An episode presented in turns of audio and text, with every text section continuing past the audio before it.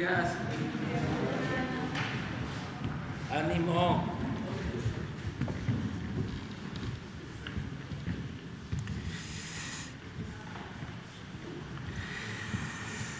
Bueno, como todos los martes, hoy vamos a informar sobre la situación de salud, en especial lo de el Plan Nacional de Vacunación, cómo vamos y eh, también vamos a dar a conocer una muy buena noticia sobre la Sierra de San Miguelito en San Luis Potosí. Por eso nos acompaña María Luisa Albores, que es secretaria de Medio Ambiente y Recursos Naturales. Son los dos temas que se van a tratar el día de hoy. Eh, si les parece, comenzamos con el doctor Alcocer, como lo hacemos siempre. Muchas gracias. Con su permiso, señor presidente. Muy buenos días a todas y todos ustedes, los saludo con afecto.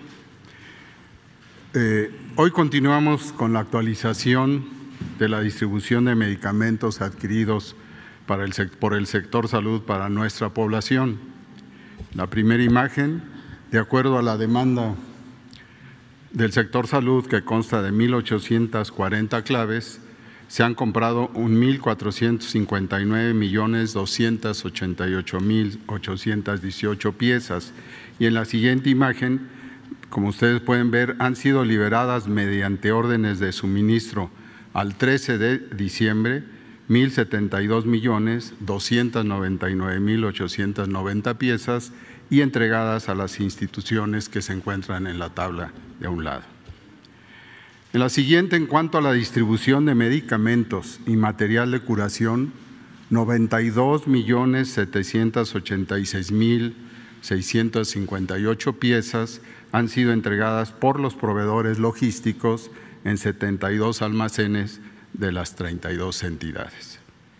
En la siguiente, de los 434 millones 716 mil 250 piezas solicitadas la semana del 6 al 10 de diciembre, se distribuirán, están en camino, 9 millones 84 mil 84 piezas. En la siguiente, les recuerdo que gracias al reforzamiento gubernamental, en especial a la participación y acompañamiento de la Secretaría de la Defensa Nacional, de Marina y de la Guardia Nacional, la entrega de los medicamentos y material de curación se ha agilizado para las 32 entidades con un total de 37 millones 425 mil 897 piezas de insumos para la salud. En la siguiente, actualmente 10, prácticamente 11 entidades federativas se han sumado al plan de, distribución de la última milla con ayuda de la Secretaría de la Defensa Nacional para abastecer en conjunto con los estados 5.079 unidades de salud que han manifestado Baja California, Baja California Sur, Colima, Guerrero, Estado de México, Nayarit, Sinaloa, Tabasco, Tlaxcala y Yucatán. Cinco de ellos ya enviaron sus unidades de salud con el sitio exacto donde van a ser entregadas los medicamentos e insumos. Finalmente, con la ayuda de Sedena y Birmex, se realizó la entrega de la última milla a 165 unidades médicas del Instituto Mexicano del Seguro Social en los estados de Chihuahua, Nuevo León, Jalisco y Nayarit, con un total de 7.754.400 piezas. Del almacén de los operadores logísticos Vantage y Levic se trasladaron 6.058.159 piezas a los almacenes delegacionales del Instituto Mexicano del Seguro Social de seis entidades federativas, como mencioné, del norte del país. Se encuentran en proceso de recolección 7.961.070 piezas de los almacenes que tienen los tres operadores logísticos para ser distribuidos en las próximas semanas a ocho entidades del centro y occidente de la República y así eh, responder, cumplir el mandato del señor presidente para la población que lo requiere. Muchas gracias.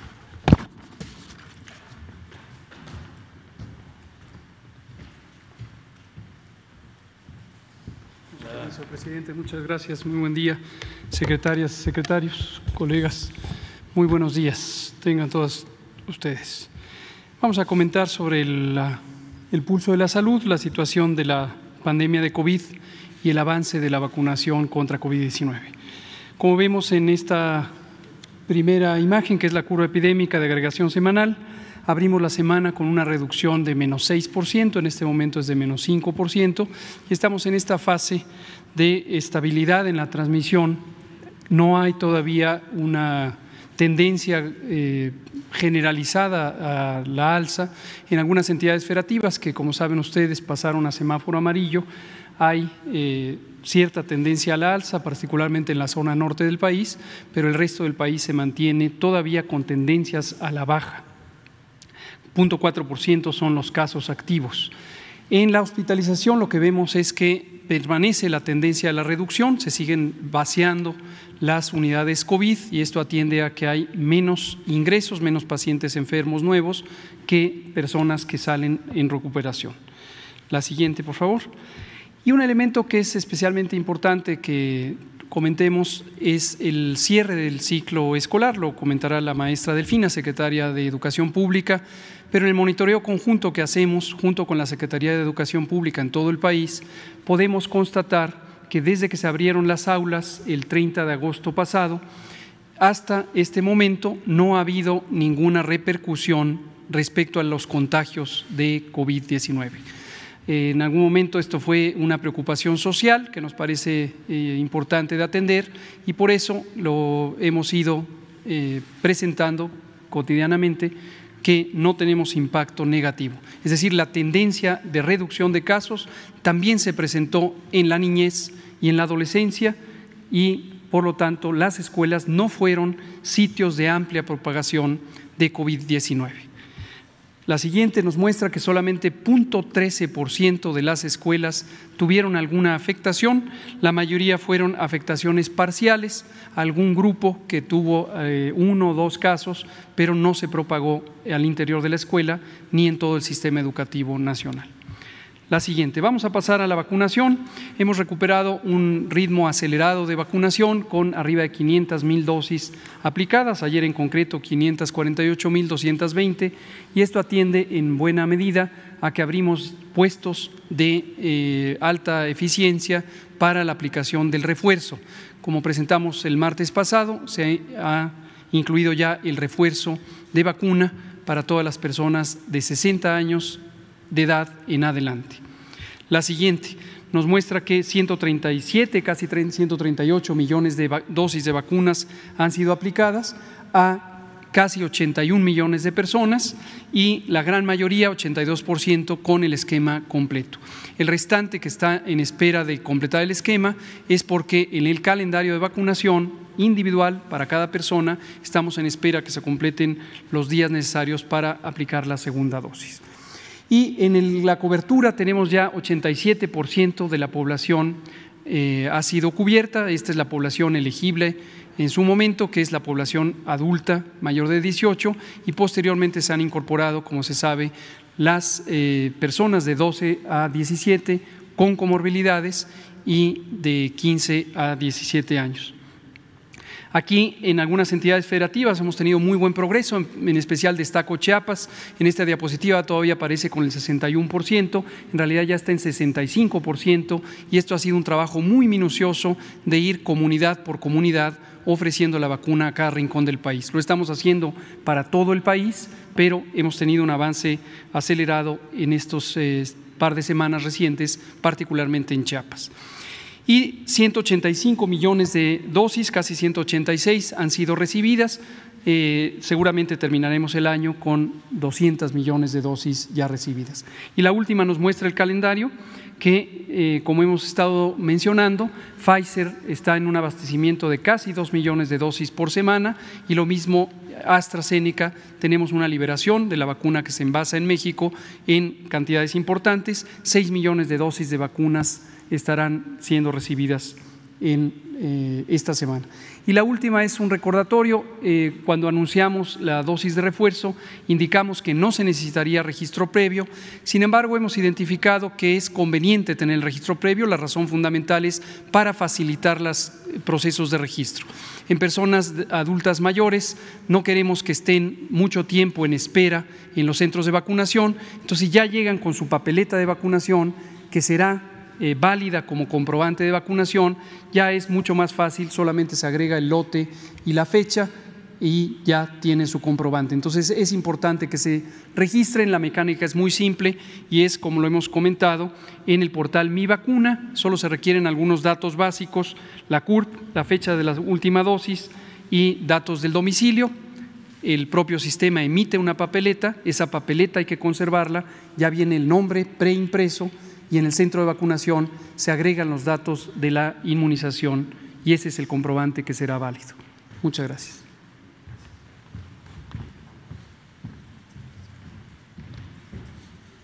Buenos días, señor presidente. Buenos días, compañeros. Buenos días, eh, medios de comunicación que nos acompañan. En lo que se refiere al regreso a clases presenciales, eh, tenemos las siguientes cifras. Eh, Número de escuelas abiertas, contamos con 196.524. Eh, regreso a clases presenciales, eh, 24 millones 63 mil 286. Y en lo que se refiere al número de docentes, 1.817.233. Eh, comento que aparte de este regreso a clases, la, SEP sigue trabajando conforme a lo que nos indicó nuestro presidente. seguimos visitando estados eh, por parte de lo que es subsecretarios, eh, INEA, eh, CONAFE. Se ha ido entre otros estados a Jalisco, a Guanajuato, a Morelos, Sonora, a Hidalgo, a Yucatán, Veracruz y Puebla. Esos son entre otros, hay, hay otros estados que se han visitado. si bien es cierto que ahorita ya inicia lo que es el deceso el periodo ahorita de por fechas de diciembre. Eh, sí agradezco a, los padres de familia, a los, maestros y a los pequeños y a los jóvenes que realmente han hecho un esfuerzo extraordinario por precisamente ese logro de regreso a clases presenciales y nosotros como Secretaría nos daremos la oportunidad de seguir trabajando, vamos a visitar precisamente en este periodo, seguiremos visitando escuelas para ver las necesidades, para ver los, los compromisos que se han adquirido en las reuniones de precisamente del proyecto que se tiene como gobierno federal y seguimos poniendo a sus órdenes las líneas de precisamente de correo y de llamadas seguirán eh, vigentes, no habrá receso salvo los dos días conforme se ha marcado y estamos a sus órdenes. Muchísimas gracias.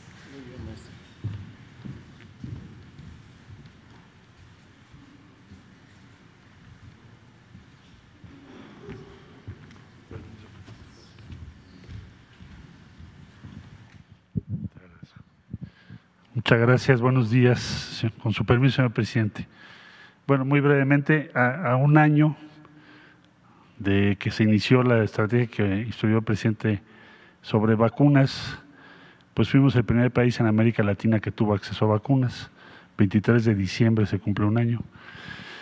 Eh, vamos a tener cerca de 200 millones en este año, que es la meta que se nos había eh, puesto. Tenemos más de 80 millones de personas ya protegidas, como aquí se informó. 37% de las vacunas han sido envasadas en México y somos el séptimo país con más vacunas aplicadas en, números absolutos, después de un año. Eh,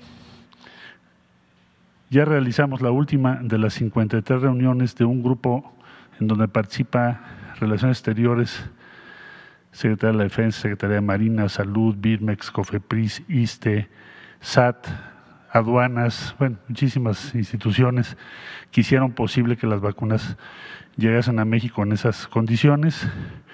Eh, hemos promovido, como ustedes saben, a partir de lo que sostuvo el presidente de la República en su reunión G20, eh, donaciones entre los países y también se ha puesto el énfasis en la inequidad que hay en la distribución todavía de las vacunas y hemos recibido vacunas desde siete países de América, Asia y Europa.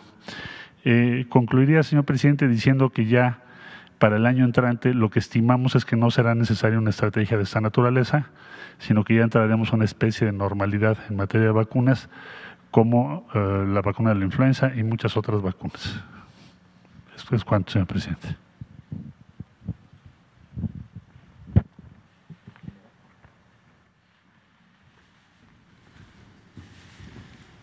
Buenos días, señor presidente.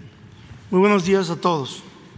A continuación, voy a dar a ustedes a conocer el informe de distribución de vacunas contra COVID-19 en el periodo del 7 al 10 de diciembre. Por lo que respecta al arribo de vacunas, eh, las vacunas Pfizer, tenemos un total de 2.095.470 dosis que fueron trasladados al Instituto Nacional de Cancerología en Tlalpan, Ciudad de México. Y la vacuna AstraZeneca, tenemos un total de 22.281.550 dosis y fueron trasladadas a, los almacenes de Birmex en Cuautitlán, Izcalli, haciendo un total de las dos vacunas de 24 millones 377 mil 20 dosis y de las cuales quedan almacenados 16 millones 692 mil 970 y fueron distribuidos, como ya se mencionó hace un rato por la secretaria de Salud, 7 millones 684 mil 50 dosis. Al respecto, se utilizaron dos, dos vías, la aérea y la vía terrestre. Eh, la, ruta aérea fueron utilizados tres aeronaves de la Fuerza Aérea, la ruta número uno a los estados de Sinaloa, Baja California Sur, Baja California, Sonora, Chihuahua. La dos a Oaxaca, Chiapas, Tabasco, Campeche, Yucatán y Quintana Roo. Y la ruta 3 a Guerrero, Colima, Nayarit, Jalisco y Tamaulipas. Esto fue el día 11 de diciembre, el sábado pasado. Y la distribución vía terrestre, eh, tenemos que ocho entidades acudieron a Birmex e Incán, que son la Ciudad de México, Hidalgo, Estado de México, Morelos, Puebla, Querétaro, Tlaxcala y Guanajuato.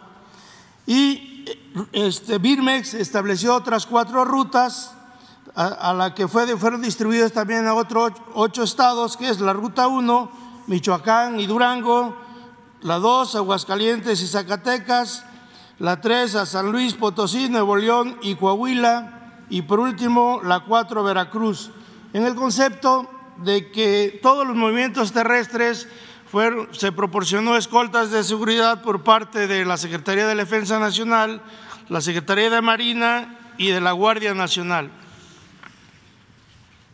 Bien, eh, hace un total de transportes de vía aérea de 1.815.000 dosis, eh, vía terrestre 5.869.040, que es total de 7.600.000 84.050 a las 32 entidades federativas.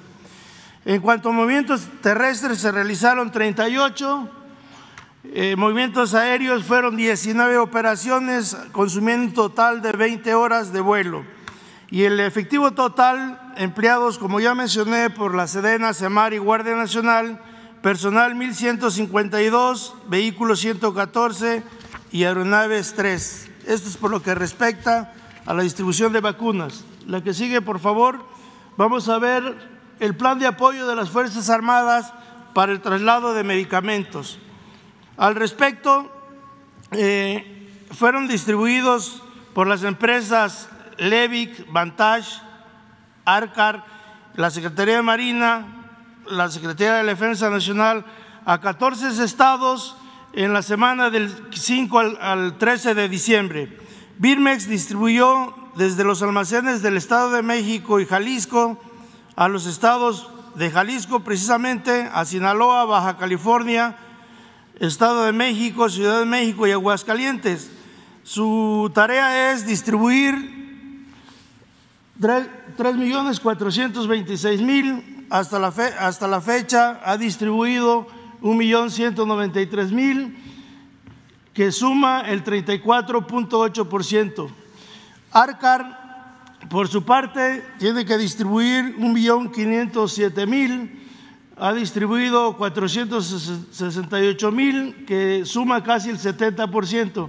La Secretaría de Marina ha distribuido 105.611, que su avance es del 21.2%. La Secretaría de la Defensa Nacional ha, distribu ha distribuido 3.135.114, y su avance es del 57.1. Vantage, por su parte, tenía una tarea de distribuir 1.508.000. En esta semana ya completó su tarea. Levic eh, tiene que distribuir 1.800.000. Ya distribuyó 1.300.000, perdón, 452.000, suma el 25% de avance. La que sigue, por favor. Como se puede apreciar, hemos de un total de 14 millones 19 mil 229 de piezas que van a ser, que van a ser distribuidas, eh, ya se concluyó con 7 millones 734 mil y pendiente pues distribuir 6 millones 285 mil. Llevamos un avance porcentual de 55.16 esto es en 14 estados, como ya se los mencioné. Lo que sigue, por favor. Eso es por lo que respecta al plan de apoyo de las Fuerzas Armadas para el traslado de medicamentos al destino final en apoyo del Instituto Mexicano del Seguro Social. De igual manera, en la semana del 7 al 13 de diciembre. Eh, Nayarit, como se puede apreciar, este, ya tenemos, esto lo, está haciendo la Secretaría de la Defensa Nacional, hemos distribuido 169 mil, que suma el 3.5% de avance. En Jalisco tenemos que distribuir 259 mil, hemos distribuido 60 mil, que representa el 23.5. En Colima tenemos que distribuir 278 mil, hemos distribuido 140 mil, que es el 50%. En Chihuahua eh, hemos distribuido 295 mil, que representa el 13.9% del total.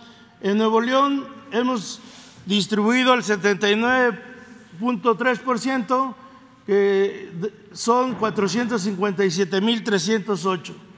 Total de piezas a distribuir son 8 millones 33 mil, de los cuales hemos distribuido 1.123.000 y pendientes 6 millones 909 mil. Pero se, aclaro que ahorita todas las unidades médicas ya están abastecidas. Entonces, en cuanto presenten sus próximas eh, necesidades, vamos a seguir este, abasteciéndoles de, de, este material para que cuenten con el medicamento suficiente. Aparentemente es, es, el avance es, es pequeño, pero no es de acuerdo a las necesidades de cada unidad médica. Y por último, el plan de apoyo de las Fuerzas Armadas para el traslado de medicamentos al destino final en apoyo del INSABI. Al respecto, ya INSABI tiene eh, considerado a solicitud de, los estados, 10 estados que se van a distribuir a 5.079 unidades médicas. Ya en los almacenes del INSABI, ya se están organizando los paquetes y que van a ser entregados, como ya los mencioné, en las 5.079.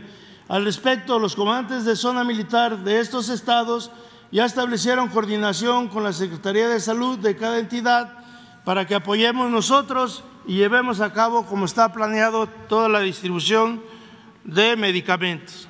Es todo, señor presidente.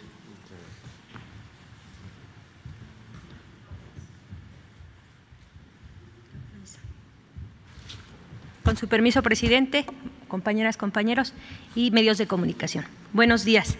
Eh, el día de ayer se dio a conocer el decreto del área natural protegida San Miguelito, la Sierra de San Miguelito. Nos gustaría platicar sobre ello. Adelante, por favor. Primero, comentarles que cuáles son las presiones que teníamos en la Sierra de San Miguelito, eh, crecimiento urbano, presión inmobiliaria y también aprovechamiento minero a cielo abierto que ya estaba. Entonces, es importante el trabajo que se hizo para decretarlo. La siguiente, por favor. Esta es la, ruta que se siguió. Recordar que en mayo 2019, a través de una gira de bienestar, el presidente escucha a la población y le piden que se pueda defender la Sierra de San Miguelito. En junio 2019, eh, las instituciones a cargo del cuidado ambiental empiezan a hacer un trabajo y hablamos de la Semarnat, la CONAM, la CONAFOR, eh, también la Secretaría de Medio Ambiente del Gobierno de San Luis Potosí y el Campus Morelia a través de la UNAM. En un año se hace el estudio previo justificativo a cargo de la UNAM Campus Morelia y el día 21 de enero de 2021 se somete a consulta este estudio previo justificativo. Estuvo muchos meses para la consulta. Eh, la siguiente, por favor. Hubo un proceso de consulta pública a través de reuniones virtuales, visitas a núcleos agrarios, recorridos que se hicieron y eh, recordar que se tenía la parte de COVID, pero aún así se hizo un trabajo amplio. La siguiente, por favor. Eh, así quedó el decreto. El decreto del día de ayer eh, queda un área natural protegida de 111.160.44 hectáreas con un carácter de categoría del área natural protegida de protección de flora y fauna, donde tenemos siete zonas núcleo con 24.515.87 hectáreas, que hace el 22% de esta área natural protegida y la zona de amortiguamiento con 86.644.57 hectáreas que da el 78% de esta ANP. Cuidamos ahí más de 700 especies vegetales y más de 300 especies animales. Este es su valor. La siguiente, por favor. Estos son los servicios ambientales de la Sierra de San Miguelito, la captura de dióxido de carbono, mitigación de los efectos del cambio climático, favorecer la adaptación de la biodiversidad del cambio climático, recarga e infiltración de agua, retención del suelo, prevención de inundaciones y también decirles que el establecimiento de áreas naturales protegidas eh, se consideran de utilidad pública, que es fundamental para la defensa y la conservación de los recursos naturales susceptibles a explotación. En la siguiente, por favor. Este es un derecho, es un derecho a un medio ambiente sano que tenemos las mexicanas y los mexicanos, es de interés público y del bien común y no se autorizará la fundación de nuevos centros de población o urbanización en este espacio de área natural protegida. ¿Cuáles son, la siguiente por favor, cuáles son las generalidades en que queda este decreto? Es el siguiente, queda en una categoría de protección de flora y fauna. El nombre de esta área natural protegida es Sierra de San Miguelito. ¿En dónde está ubicada? Está ubicada en San Luis Potosí, en cuatro municipios, en Mexquitic de Carmona, en San Luis Potosí, en Villa de Arriaga, Villa de Riegues, de, eh, Reyes, y eh, plantea el trabajo con 35 ejidos y dos comunidades, que son las que están dentro de estas 111 mil hectáreas. La siguiente, por favor. ¿Qué es lo que se permite y qué no se permite? En la zona núcleo, las actividades permitidas son el aprovechamiento no extractivo de vida silvestre, turismo de bajo impacto ambiental, restauración de ecosistemas a través de la reforestación, la reintroducción o repoblación de vida silvestre. ¿Qué actividades no se pueden permitir en las siete zonas núcleos? Es verter o descargar contaminantes, interrumpir, rellenar, desecar o desviar flujos hidráulicos, cambiar el uso del suelo, usar explosivos, realizar obras o actividades de exploración o explotación mineras, abrir bancos de materiales, extraer material pétreo o materiales para construcción. La siguiente, por favor. En la zona de amortiguamiento. ¿Cuáles son las actividades permitidas? eh, además de aquellas de la zona núcleo, eh, turismo de bajo impacto ambiental, aprovechamiento extractivo de vida silvestre, aprovechamiento forestal, agrícolas y ganaderas de manera sustentable, extracción de material pétreo, reforestación de ecosistemas. ¿Y qué actividades no están permitidas? Ampliar la frontera agropecuaria, modificar el entorno natural de vestigios históricos y arqueológicos, establecer áreas habitadas urbanizadas, eh, obras de exploración y explotación mineras, excepto de materiales pétreos, alterar o destruir los sitios de alimentación, anidación, refugio, reproducción de la vida silvestre. La siguiente, por favor. Y decirles que se trabajará de manera conjunta y participativa en la construcción del programa de manejo, eso es lo que sigue en esta área natural protegida, y también donde se delimitará cuál será la zona de influencia de esta área natural protegida Sierra de San Miguelito. Con esto, el presidente, el licenciado Andrés Manuel López Obrador, cumple el compromiso que asumió con el pueblo de San Luis en la gira que se hizo el 19 de mayo de 2019. Gracias. Y pasamos un video. Nosotros poseemos una identidad histórica, una identidad cultural y este tipo de acciones de, carácter pues empresarial, inmobiliarias, pues vienen a amenazar lo que somos y lo que hemos sido durante muchos años y siglos. Siempre hemos defendido la sierra nosotros. Si declara área natural protegida, sería un arma más para nosotros poder defender lo que es de nosotros. Con la finalidad de asegurar el acceso, disposición y saneamiento del agua, establecer medidas necesarias para la conservación y aprovechamiento de los recursos naturales, así como garantizar a las personas un medio ambiente sano. La Sierra de San Miguelito en San Luis Potosí fue declarada área de protección de flora y fauna. El hecho de que sea un área natural protegida es bueno, que las generaciones futuras sean beneficiadas por este proyecto. Nos da confianza porque desde, este, desde el momento en que estamos trabajando mancomunadamente con las instituciones, se nos fortalece para poder sacar adelante proyectos a beneficio de su comunidad.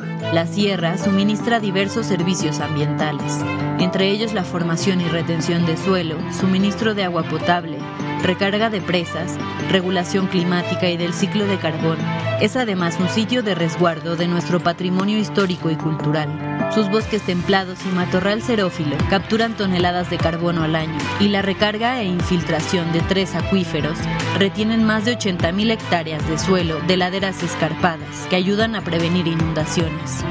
En ellos habitan más de 700 especies vegetales y más de 300 animales. Con el decreto de área natural protegida, el presidente Andrés Manuel López Obrador cumple con el compromiso hecho en mayo de 2019 de proteger este espacio para garantizar a los potosinos su derecho a un medio ambiente sano. Con la realización del plan de manejo, se contribuirá a regular las actividades en el sitio con apego a la ley ambiental.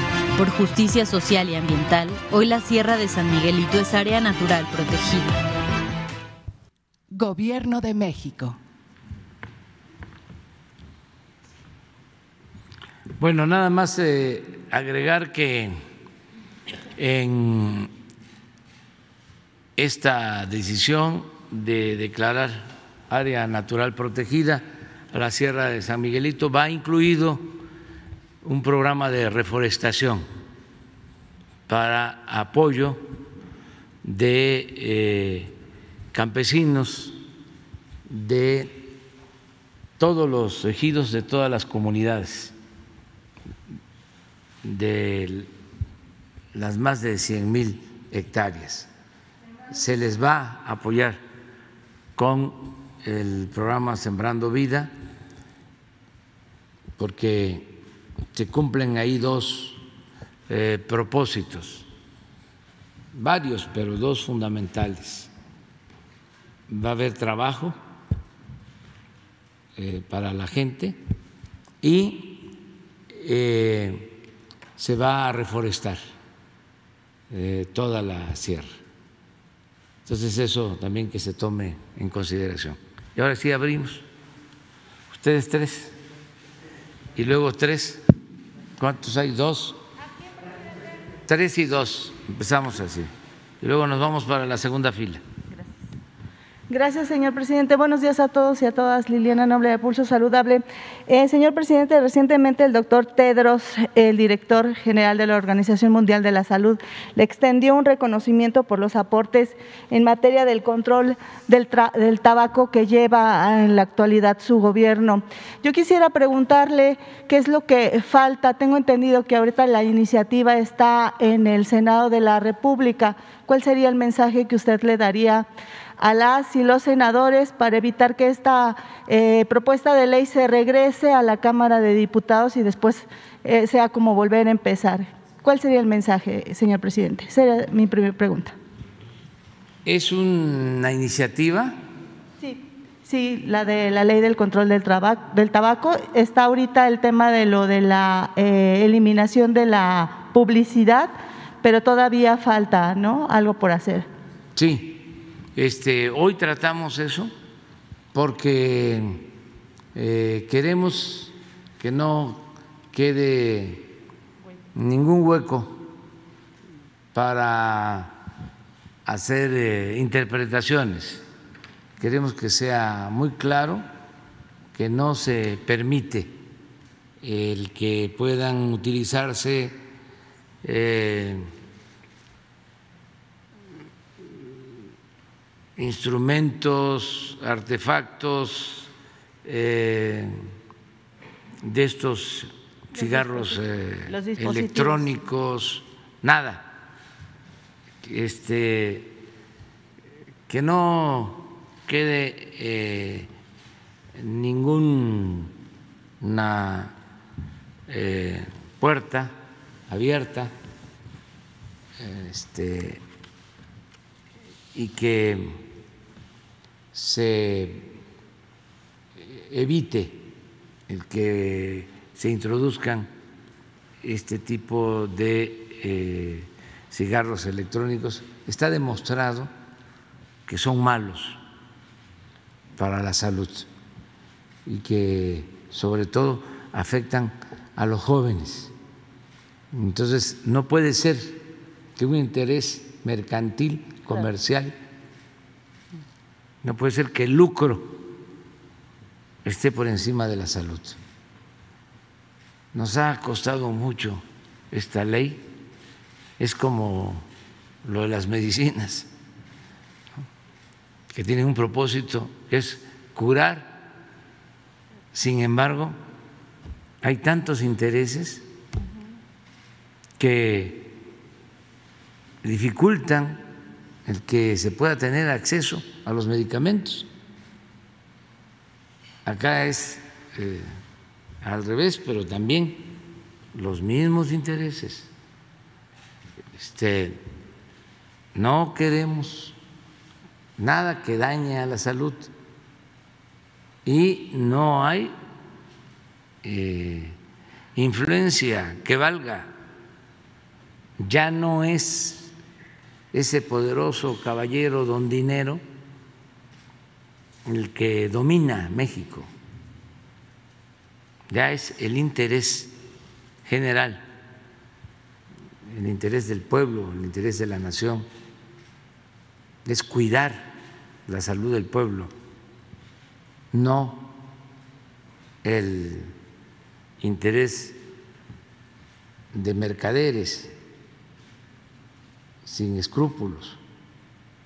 Entonces, por eso está esa iniciativa eh, que ya quieren eh, aprobar en comisiones. Hoy tratamos el tema, como este, le hicieron unas modificaciones que nosotros no estamos de acuerdo.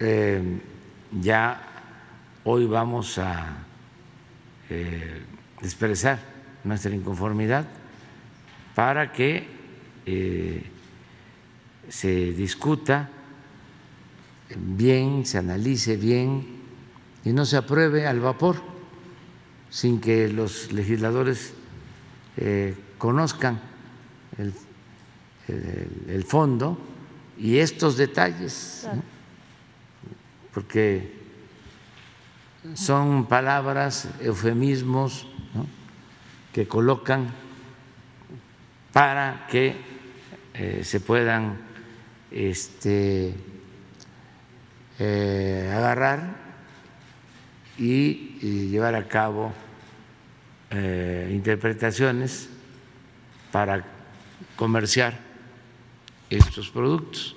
Me gustaría nada más que Hugo les expusiera sobre esta sutileza, entre comillas, de la iniciativa.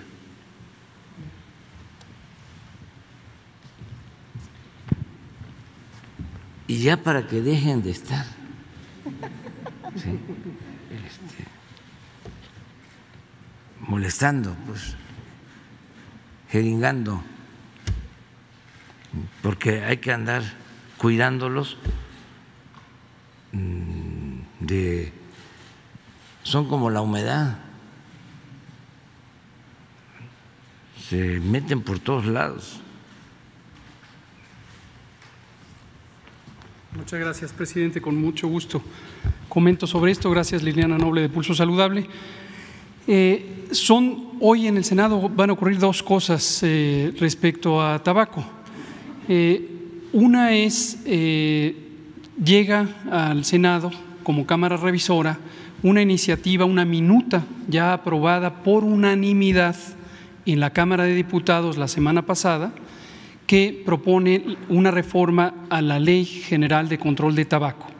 Los dos elementos principales de esta reforma son establecer espacios 100% libres de humo, 100% libres de humo de tabaco, y lo segundo, eh, regular de manera estricta la publicidad, propaganda y patrocinio de los productos del tabaco. Esta nos parece muy positiva, esta es muy positiva.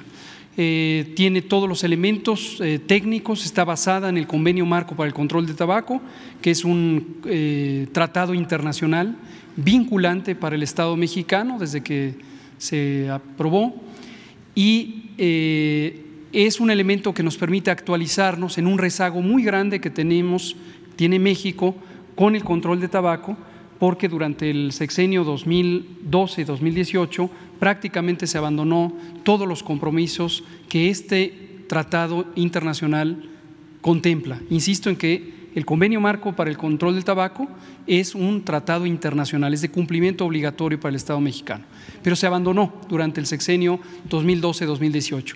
Con esta reforma a la ley nos ponemos más o menos al día y ojalá que en el Senado de la República exista el consenso para evitar cualquier distracción. Sabemos que hay una reserva que ha sido presentada por un senador y esa reserva surgió eh, un poco mágicamente la semana pasada cuando sabemos que cabilderos de Philip Morris International estuvieron rondando el Senado, para decirlo con toda y absoluta claridad.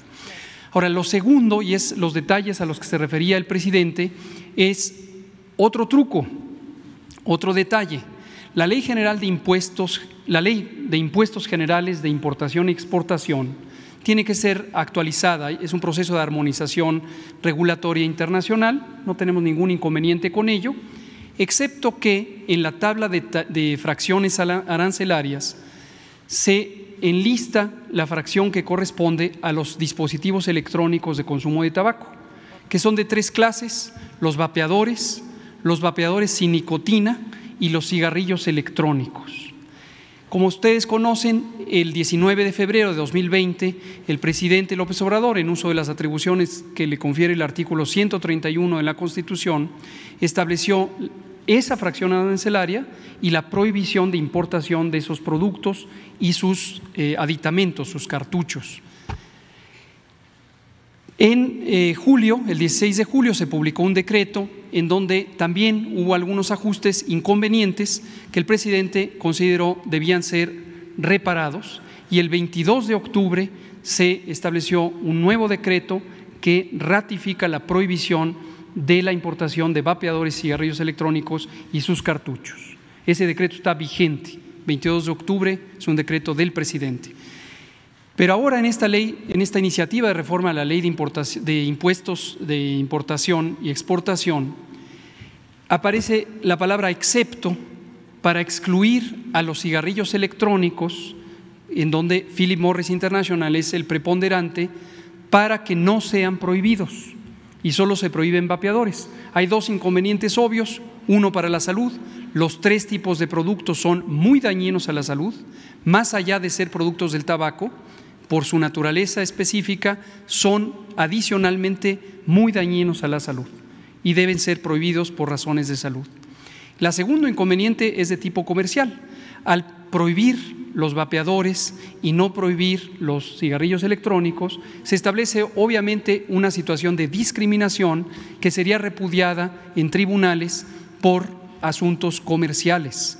Y consideramos que es un truco porque precisamente eso es lo que se pretende, inducir un litigio estratégico por parte de la industria tabacalera para que se quite la prohibición en su conjunto. Entonces, en resumen, una iniciativa muy positiva de reforma a la Ley General de Control de Tabaco para establecer espacios libres de humo y control de la publicidad y un truco en donde se intenta a través de la Ley de Impuestos Generales a la exportación y la importación quitar la prohibición ya vigente desde el 22 de octubre de los tres tipos de producto novedoso del tabaco. Muchas gracias. Eh, eh, ¿Quién es el senador que está en contra? Es el senador Fósil, así se apellida, no crean que... Eh, él, él es el que ha presentado la reserva y hoy será discutido, es el primer punto de la agenda del Senado hoy día. Gracias. Gracias, señor presidente. Y en un segundo tema, ustedes eh, han utilizado eh, para la detección oportuna de los casos de posible suicidio en el país la aplicación que se denomina My Mind, bueno, mi mente en español, a través de la inteligencia artificial. Me parece muy novedoso porque tengo entendido, no me dejará mentir el doctor Alcocer, que México es el primer país que utiliza esta tecnología en donde el usuario baja la aplicación y puede, a través de un cuestionario muy sencillo, determinar el riesgo a través de un semáforo en riesgo del suicidio. Ya lo han hecho en Milpalta, en Mérida. Quisiera saber si tienen una fecha establecida para cuándo tendrían esta radiografía de todo el país y cómo se encuentra en la actualidad y cuándo terminarían también de homologar los servicios de salud con este código 100 que están implementando ya eh, con mucho éxito en Durango, Chiapas y Guerrero, también en el mismo tema del suicidio, en donde todos los sistemas de salud estarían dispuestos ante la eventualidad de una urgencia por suicidio. Esa sería otra de mis preguntas. Gracias. Gracias, con permiso.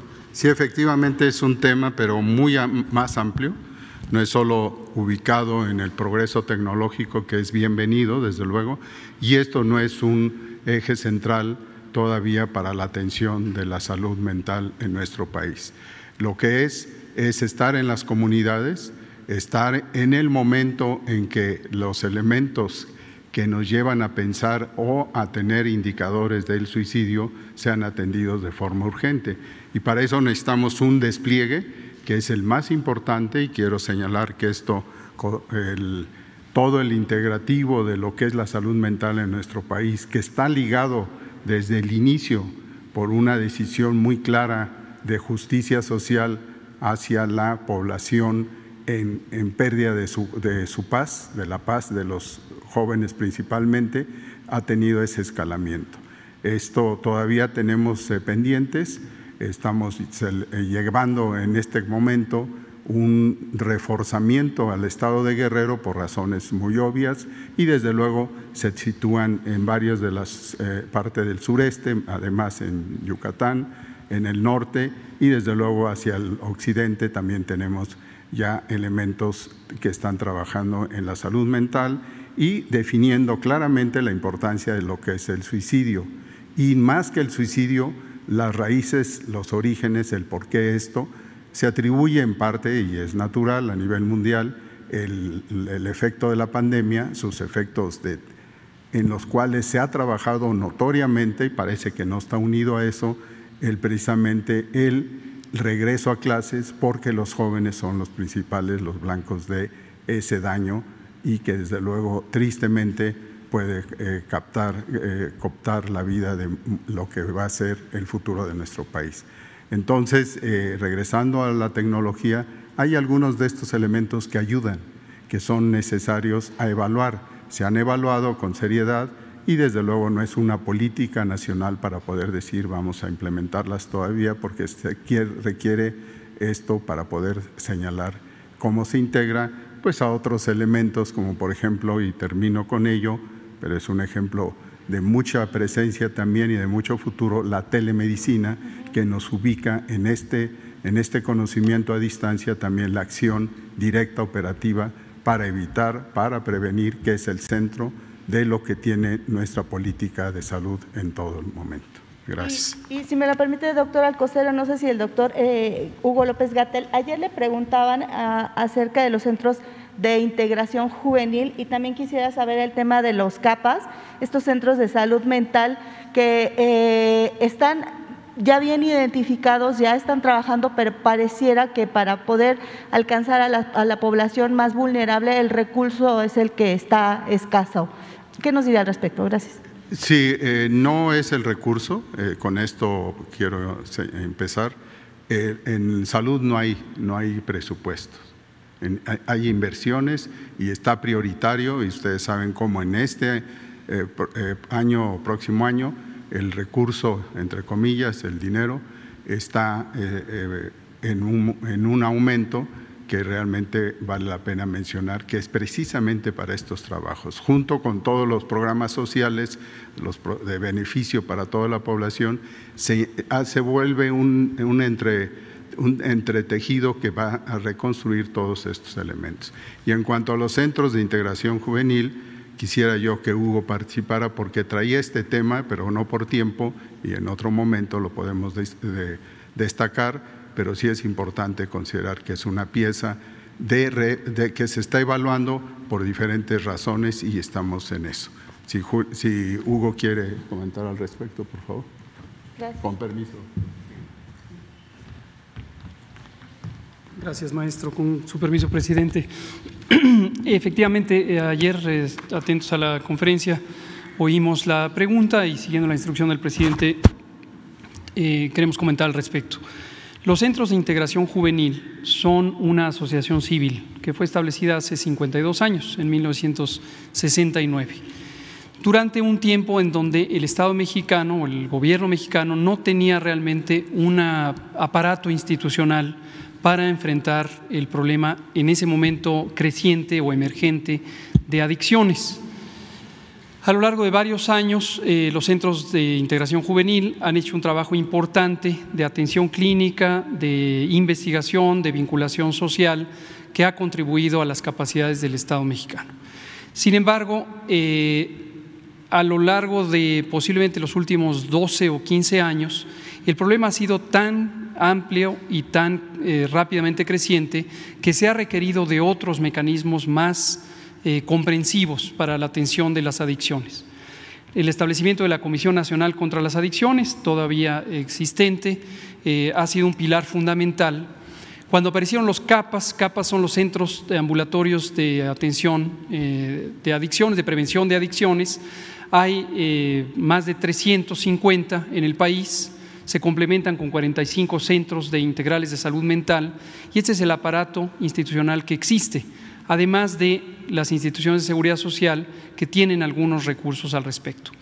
¿Qué está ocurriendo en este momento? Estamos haciendo una revisión muy profunda de ese aparato institucional y del papel que pudieran jugar las asociaciones civiles. La Ley Orgánica de la Administración Pública contempla desde 1982 la sectorización de los centros de integración juvenil y reciben presupuesto federal directamente. El, presupuesto de egresos de la Federación establece el financiamiento, que es más de 800 millones de pesos para los centros de integración juvenil. En cambio, tenemos un presupuesto menor para la Comisión Nacional contra las Adicciones y consideramos que existen algunos desbalances importantes respecto a la distribución no solo del presupuesto, sino de la capacidad operativa. Desde que empezó el sexenio, con el acuerdo eh, del presidente y la instrucción del maestro Alcocer, estamos configurando la Comisión Nacional de Salud Mental y Adicciones, que de manera integral eh, incluye los servicios de atención psiquiátrica, el Consejo Nacional eh, de Salud Mental y la Comisión Nacional contra las Adicciones. Nuestro propósito es tener mayor eficiencia, es decir, mayor capacidad operativa con menor gasto de dinero para que sea una inversión productiva en la salud de la población. Termino señalando que la Estrategia Nacional de Prevención contra las Adicciones o Prevención de las Adicciones, Juntos por la Paz, que presentamos aquí el 5 de julio de 2019, es muestra del éxito que tenemos cuando integramos a todas las instituciones, en este caso no solo del sector salud, sino de toda la administración pública, en un propósito común. La estrategia, la EMPA, ha tenido un desarrollo muy acelerado, con una amplia cobertura cuando nos hemos enfocado a la prevención. Entonces, en su momento estaremos comentando detalles sobre las nuevas disposiciones que tengamos respecto a centros de integración juvenil para optimizar también la participación de otro tipo de instituciones. Gracias. Y finalmente, señor presidente, si me lo permite, aprovechando que está aquí la secretaria de Medio Ambiente, preguntarle en la pasada conferencia de Glasgow a cuáles fueron los acuerdos a los que llegó México en materia de, eh, cambio climático, en materia medioambiental y cómo visualiza usted los próximos eh, tres años que estará seguramente usted al frente de esta eh, Secretaría México, cómo va a terminar en materia de, de medio ambiente y de cambio climático hoy tan importante si seguiremos participando en los acuerdos de París. Gracias.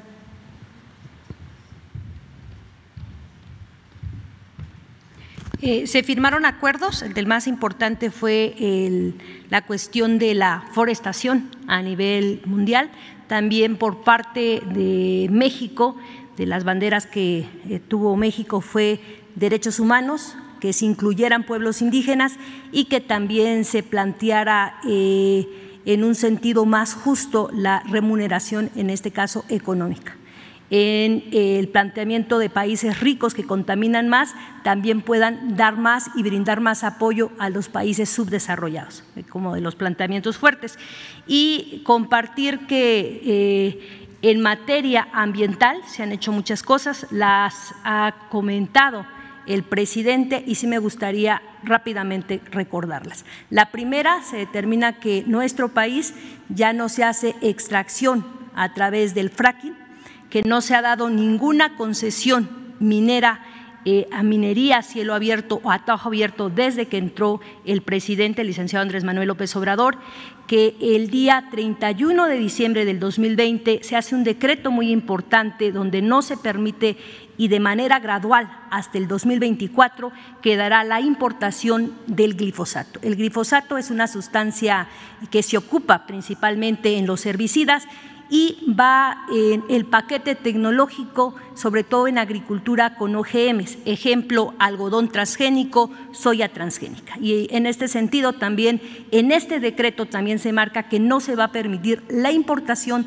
de maíz transgénico muy importante para las mexicanas y los mexicanos porque nos consideramos las mujeres y hombres del maíz, es nuestro principal alimento y fortalece en este decreto en eh, lo que es eh, maíz, el maíz como una planta bendita, pero también como una responsabilidad de las mexicanas y de los mexicanos. Recalcar que tenemos el programa más importante de reforestación a nivel mundial. Está, eh, es un millón de hectáreas la reforestación, un poco más de un millón de hectáreas, la hacen directamente campesinas y campesinos, casi 430 mil, en 20 entidades, más de 385 eh, municipios, están trabajando 52 grupos originarios y se hace una reforestación, pero una reforestación a través de sistemas agroforestales. Este es el, el programa que el presidente ideó desde su buen pensamiento, desde su buen corazón y que ha planteado que pueda coayudar a países centroamericanos, porque recuerden que más que un programa de reforestación es un programa que regenera el tejido social y permite generar identidad en los espacios de vida. Eh, estos también, ese es uno de los programas que se compartió. En cuestión energética, también eh, recordar que se está planteando que se puedan hacer innovación tecnológica en 17 eh, presas hidroeléctricas y eh, son presas que no se habían tocado más de 50 años y en esa innovación tecnológica también es energía limpia y lo de los paneles solares que se va a hacer el patio más grande de América Latina en Sonora. Entonces se está trabajando, hay una línea clara, nos dejó más clara la línea el primero de diciembre el presidente al comentar que también se está eh, buscando que todo lo que tenga que ver con el agua pongamos un orden, porque también eh, necesitamos revisar en, el, tema agua desde cómo consumimos y quienes pueden tener acceso a consumo de agua y con los diferentes sectores también productivos, pero también después esa agua cómo sale y también quiénes se deben de encargar de limpiar esa agua y eh, también comentaba lo de no se permite desechos tóxicos. ¿no? Entonces, este, la línea que tendríamos en estos tres años de trabajo y eh, recordar que todo lo que tiene que ver con áreas naturales protegidas, nuestro país es el quinto país más megadiverso del planeta Tierra y eso nos hace tener un compromiso como mexicanas y mexicanas para cuidar la flora y fauna y florifauna endémica del país y el día de hoy compartimos un área natural protegida.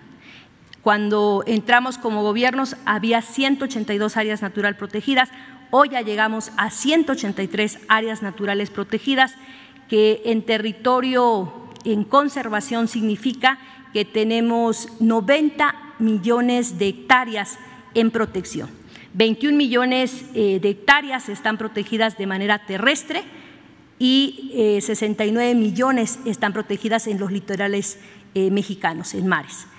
Se vuelve muy importante porque también el planteamiento del presidente es que para 2022 tengamos otra área natural protegida el caso del lago de Texcoco serían ya 184 áreas naturales protegidas. El planteamiento es que podamos tener ese decreto y ese trabajo realizado para el 24 de febrero y con esto eh, este es un mensaje muy claro de parte del presidente.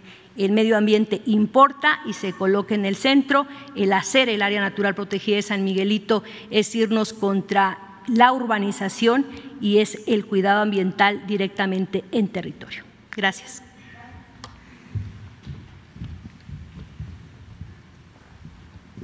Gracias, presidente, secretarios. Eh, buenos días. Cindy Cerda de Canal 11. Es sobre la vacunación este, de, para los rezagados, específicamente en el Censis de Marina.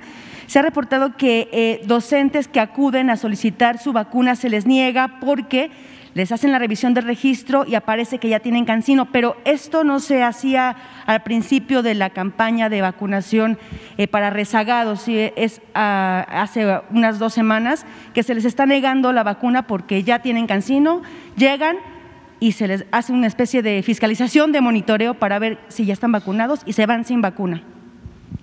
Bueno, este, yo eh, informo que todos los mayores de 60 años eh, tienen eh, la posibilidad, el este derecho. sí, es para los profesores que van, que ya fueron vacunados, pero van porque quieren entrar al programa de vacunación para rezagados y recibir en este caso pues eh, AstraZeneca, Pfizer, Sputnik y se les ha negado en el censis de Marina. Pero es de 60 hacia adelante. Eh, profesores en general y les han, buscado su registro. Como aparece que ya tienen cancino, se les niega la vacuna. Sí, pero es que va por, este, por edades. Primero eh, se está eh, reforzando. Bueno, lo primero es el rezago. Eh, estamos este, haciendo un trabajo para ir hasta las comunidades más apartadas y que no quede nadie sin ser vacunado.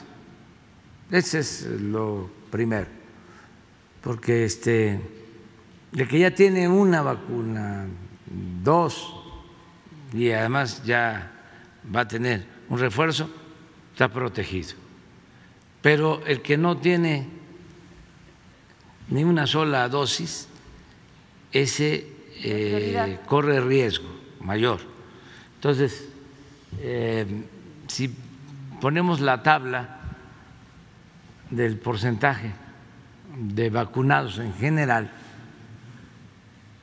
con una dosis, que hay que aclararlo,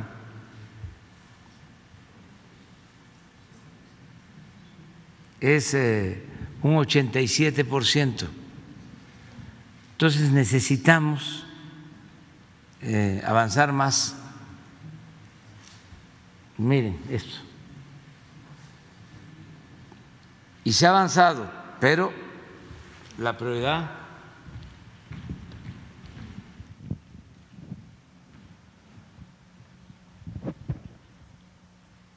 Chiapas.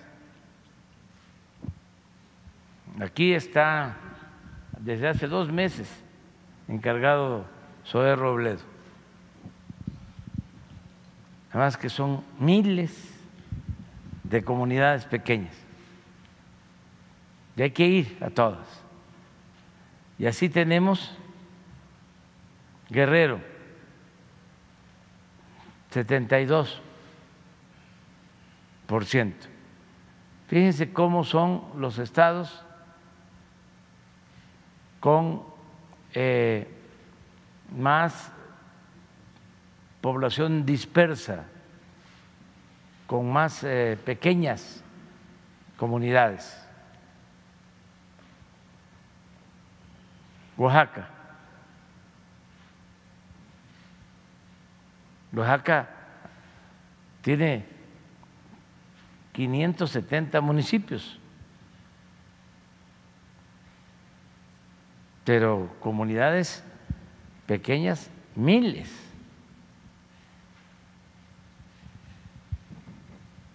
Más, Oaxaca eh, debe ser como el sexto lugar, quinto, sexto lugar en extensión territorial en los estados.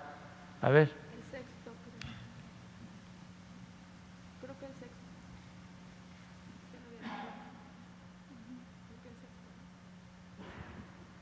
Porque todo esto nos ayuda.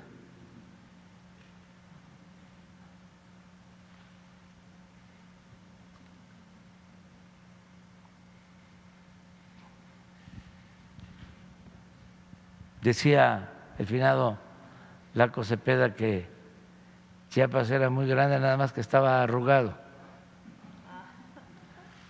por la sierra. Quinto lugar.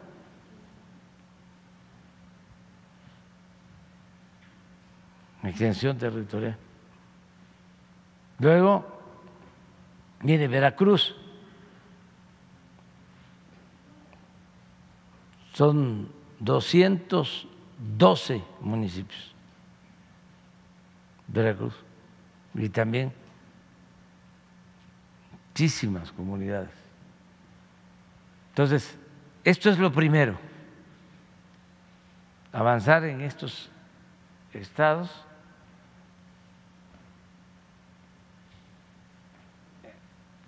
Lo eh, segundo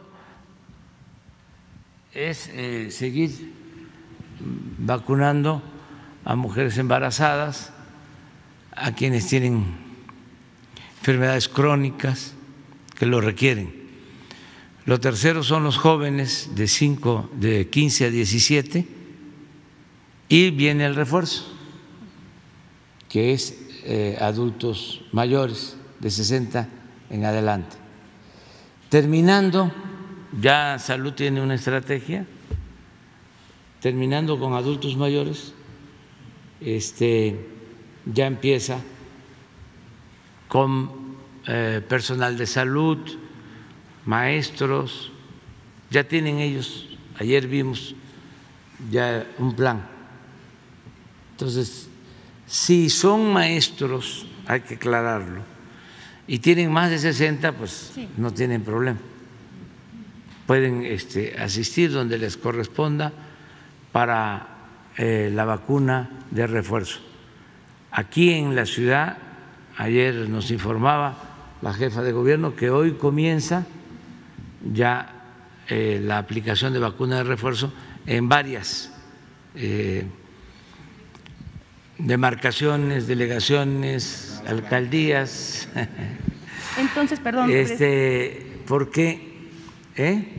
El llamado sería aquí, entonces, en el caso de los maestros, que no acudan a la, campaña para rezagados, sino que se esperen a su refuerzo. Sí, sí. Si tienen más de 60 años, sí. Sí. Ok. Entonces, sí. van a seguir. Aún cuando tengan una sola dosis, aunque sea eh, cansino, va a haber refuerzo. Entonces, eh, porque si van, se les va a seguir negando. Es decir, si ven que está el registro, la preferencia se le va a dar a quien no tenga en la campaña de rezagados. ¿De acuerdo? Y aquí en la ciudad, este, como creo que iniciaron en Tlalpan,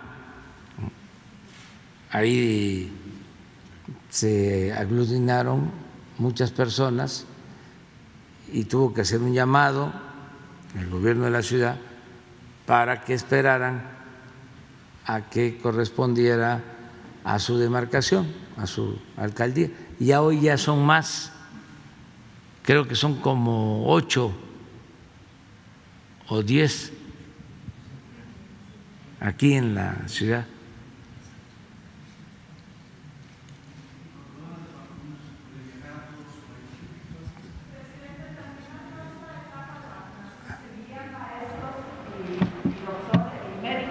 Sí, sí, sí. Va de acuerdo a un plan.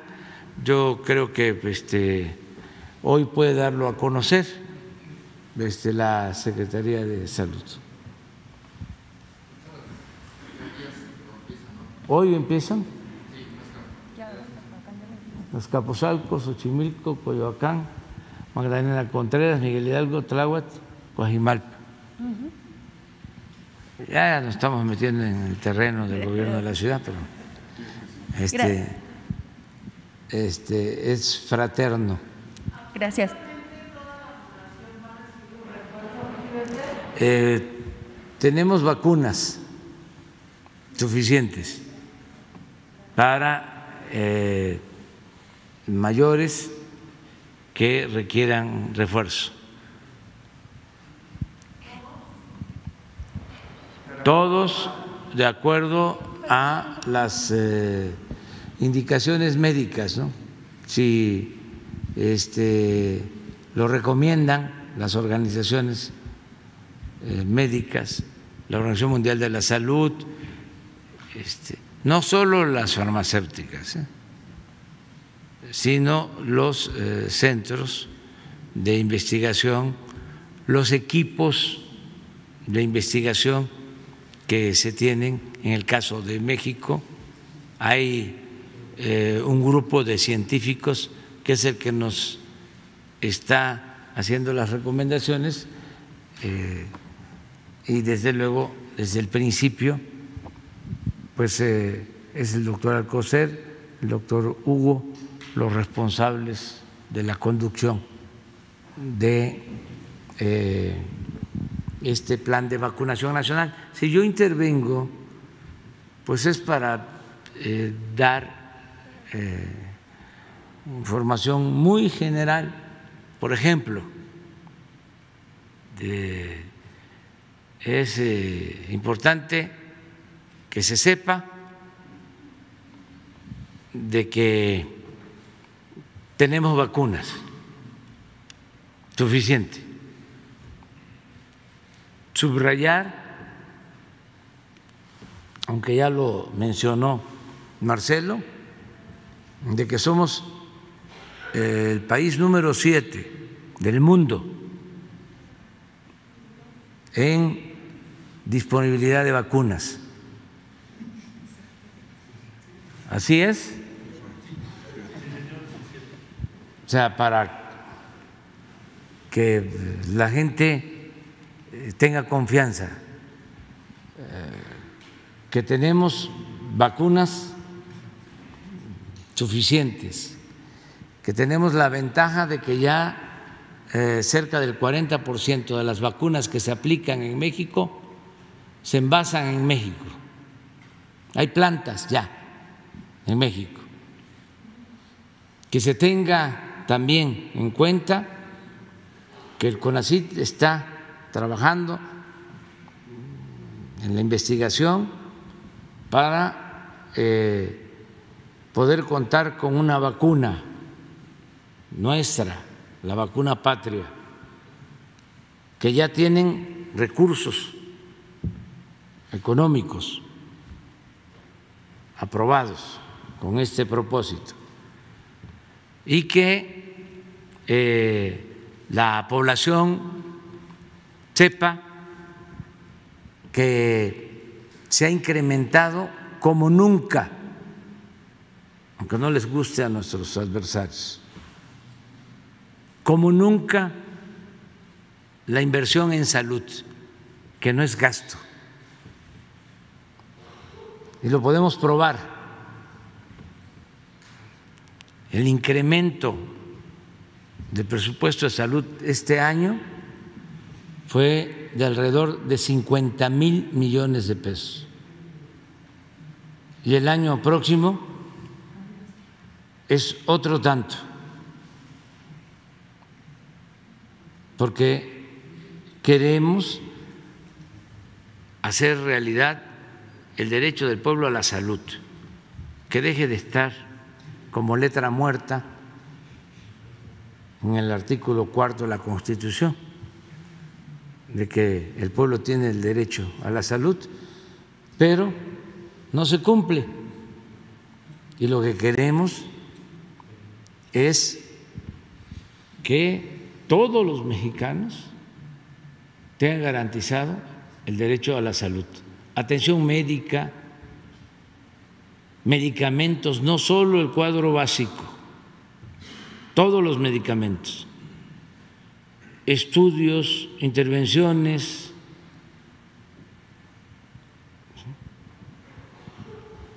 y todo gratuito.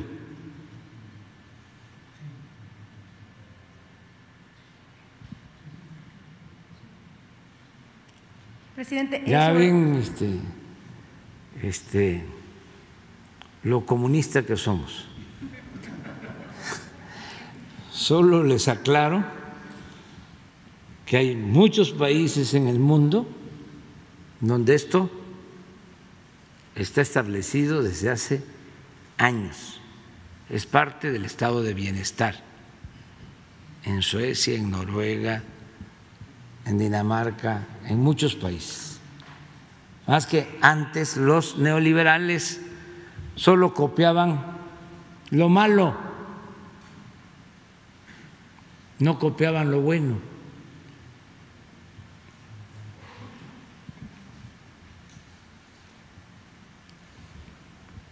Entonces, un eh, informe general eh, es lo mismo de los medicamentos que hemos enfrentado muchos obstáculos, pero ya vamos avanzando.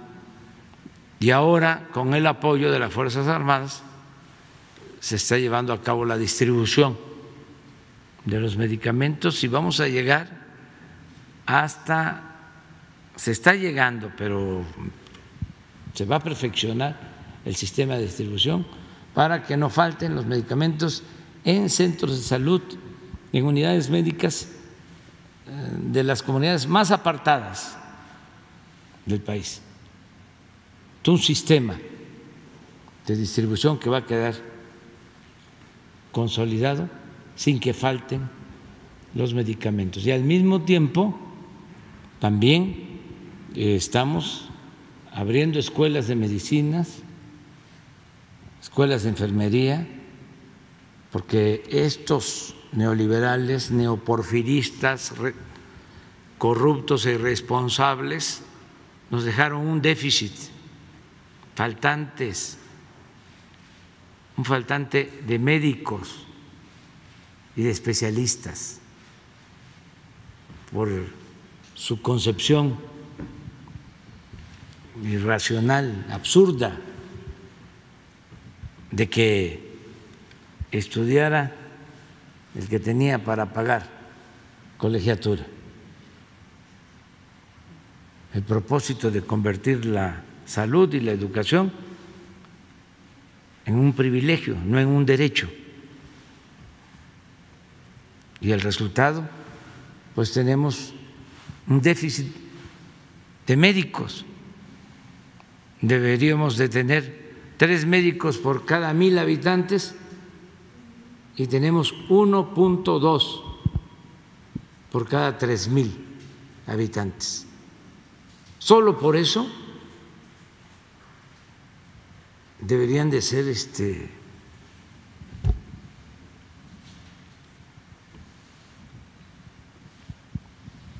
cuestionados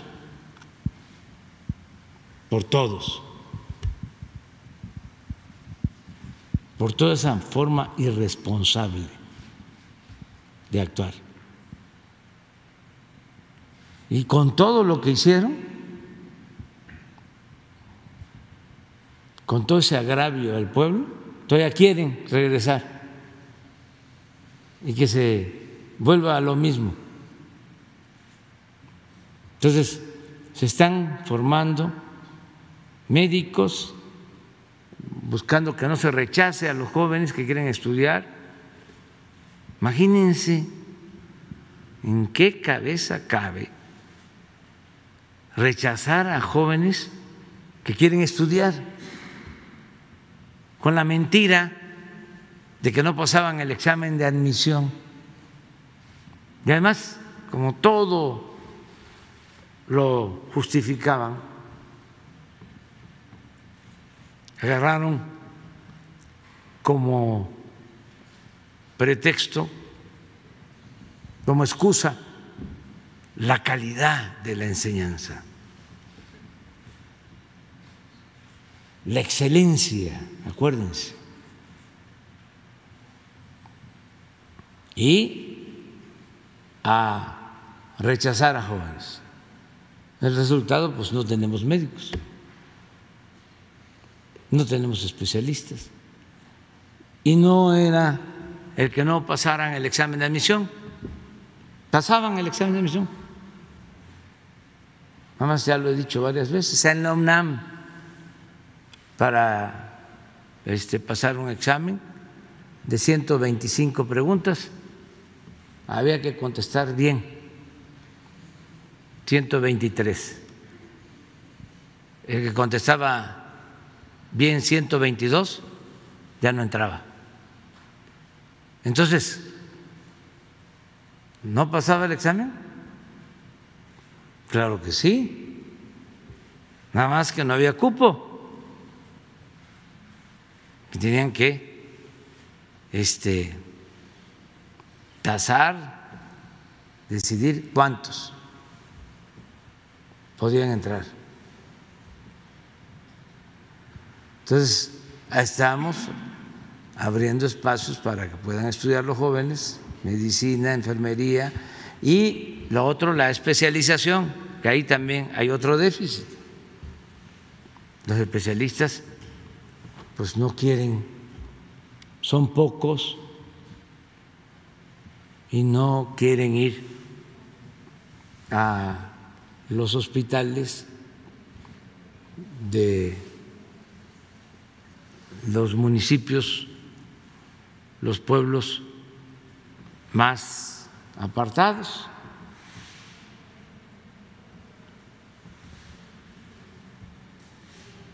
Necesitamos formar más especialistas. Por eso, igual, eh, se están ampliando espacios, becas, también para el extranjero, y tenemos que seguir apoyando todo lo relacionado con la salud. Gracias. En un segundo tema, presidente, sus impresiones después de la reunión que sostuvo el secretario de Gobernación, Adán Augusto, con los líderes del PAN. Estamos hablando de una reconciliación del panismo con el gobierno de México, con el gobierno que usted representa. Pues yo creo que es bueno el diálogo, este, que depongan la actitud eh, extremista de rechazar todo, llegaron eh, a una situación pues muy eh, negativa. Ustedes saben que no votaron por los ascensos de los oficiales del ejército para que la gente eh, tenga información cuando un oficial del ejército, de la Marina, va a ascender, pues tiene que cumplir una serie de requisitos, antigüedad, y son muy estrictos, hasta el peso. Se llama eh, estar en promoción. Entonces, cuando se está este, en vísperas de un ascenso, o se aspira a ascender de grado, eh, tienen que estudiar y estudiar y estudiar, mm, bajan de peso, este, se les revisa todo el expediente y pues hay mucho cuidado y es este, estricto. Pero ¿por qué A ver, general, ¿por qué no nos explica cómo le hace? Porque esto es importante, pues digo, para eso son las conferencias, ¿no? Porque antes la política era asunto de los políticos y ahora la política es asunto de todos. Eso es parte del cambio. Y hay muchas cosas que la gente no conocía, muchísimas. Este, todo se quedaba arriba, ¿no? Lo popular. Ahora este, se le informa a todo el pueblo. ¿Por qué no informa? se presenta porque como vino en representación. Sí, muy buenos días. Yo soy el general de División Diplomado de Estado Mayor, Agustín Radilla Suaste, y soy el subsecretario de la Defensa Nacional. Los ascensos en el ejército son, hay dos, dos niveles. Uno es la promoción general, desde subteniente hasta capitanes, hasta mayores, y la otra es la promoción superior de, de tienes coroneles a generales de división. La primera, la promoción general, consiste en un examen médico, físico, psicológico y de preparación profesional, tiene las, todas las materias que desarrollamos en el ejército. De tal forma que para ascender al grado inmediato, el examen precisamente eh, califica los conocimientos que para el grado para el cual está concursando. Esos son mediante exámenes por escrito, eh, son ahora digitales, ¿no? Pero, y la promoción superior, ahí se presentan de de, de coroneles hasta generales de brigada para ascender a divisionarios. Ahí se, es por competencia, se revisa de cada individuo, primero, la antigüedad en el empleo, la antigüedad en el ejército, eh, toda, todo toda su carrera profesional, los ascensos que ha adquirido de acuerdo a su capacidad, que hayan sido por concurso, que hayan sido eh, otorgados en el tiempo en el que corresponda. Y también es importante que hay una ley de ascensos, de tal forma que mínimo para, para ser, ahorita en la actualidad, para ser general, también dentro de la, la preparación profesional, ya se prácticamente se exige una maestría. Anteriormente no, no, existía, ahora, ahora sí. En mi caso, yo tengo 48 años en el ejército, entonces para ser general, que son tres niveles de JAL brigadier, de brigada y de división, pues se necesitan mínimo 35 años de servicio. Entonces, cuando van a la, a la promoción superior de la que explicaba el señor presidente, eh, pues hay, un, hay una comisión de generales, del cual yo soy presidente como subsecretario de la Defensa Nacional, y evaluamos uno por uno y en todos los términos que les acabo de mencionar. Entonces, este, no es, es muy difícil pensar que hay favoritismo, que hay amistad y esas cuestiones. Entonces, todo está muy bien establecido tanto en las leyes, que es la ley de ascensos, como en la ruta profesional militar. Nosotros tenemos desde cadete hasta general de división una ruta profesional militar que es de entrada y salida. Vamos a prepararnos a los centros de adiestramientos, a las escuelas militares y regresamos a la línea de, a la línea de operación, a la línea donde vamos a desempeñar eh, de acuerdo al cargo y, al grado que, que, ostentamos y así hasta llegar de subteniente a general de división. Esa es la forma en que en el ejército se otorgan los grados. Es todo, señor presidente. Bueno, pues este procedimiento siempre se envía al Senado cuando ya se decide quiénes van a ascender y este en la reciente aprobación se abstuvieron o votaron en contra de este partido. Pues. Entonces, es nada más eh, oponerse por oponerse. Qué bien que este, plantearon el diálogo y nosotros pues queremos eh, diálogo y que conozcan el porqué de la actuación del gobierno, que tengan más elementos y que actúen pensando en el interés general, en lo que representan, no en el interés partidista, porque son representantes del pueblo y en el caso del Senado son representantes de las entidades federativas. Entonces, es algo muy bueno el que se dialogue.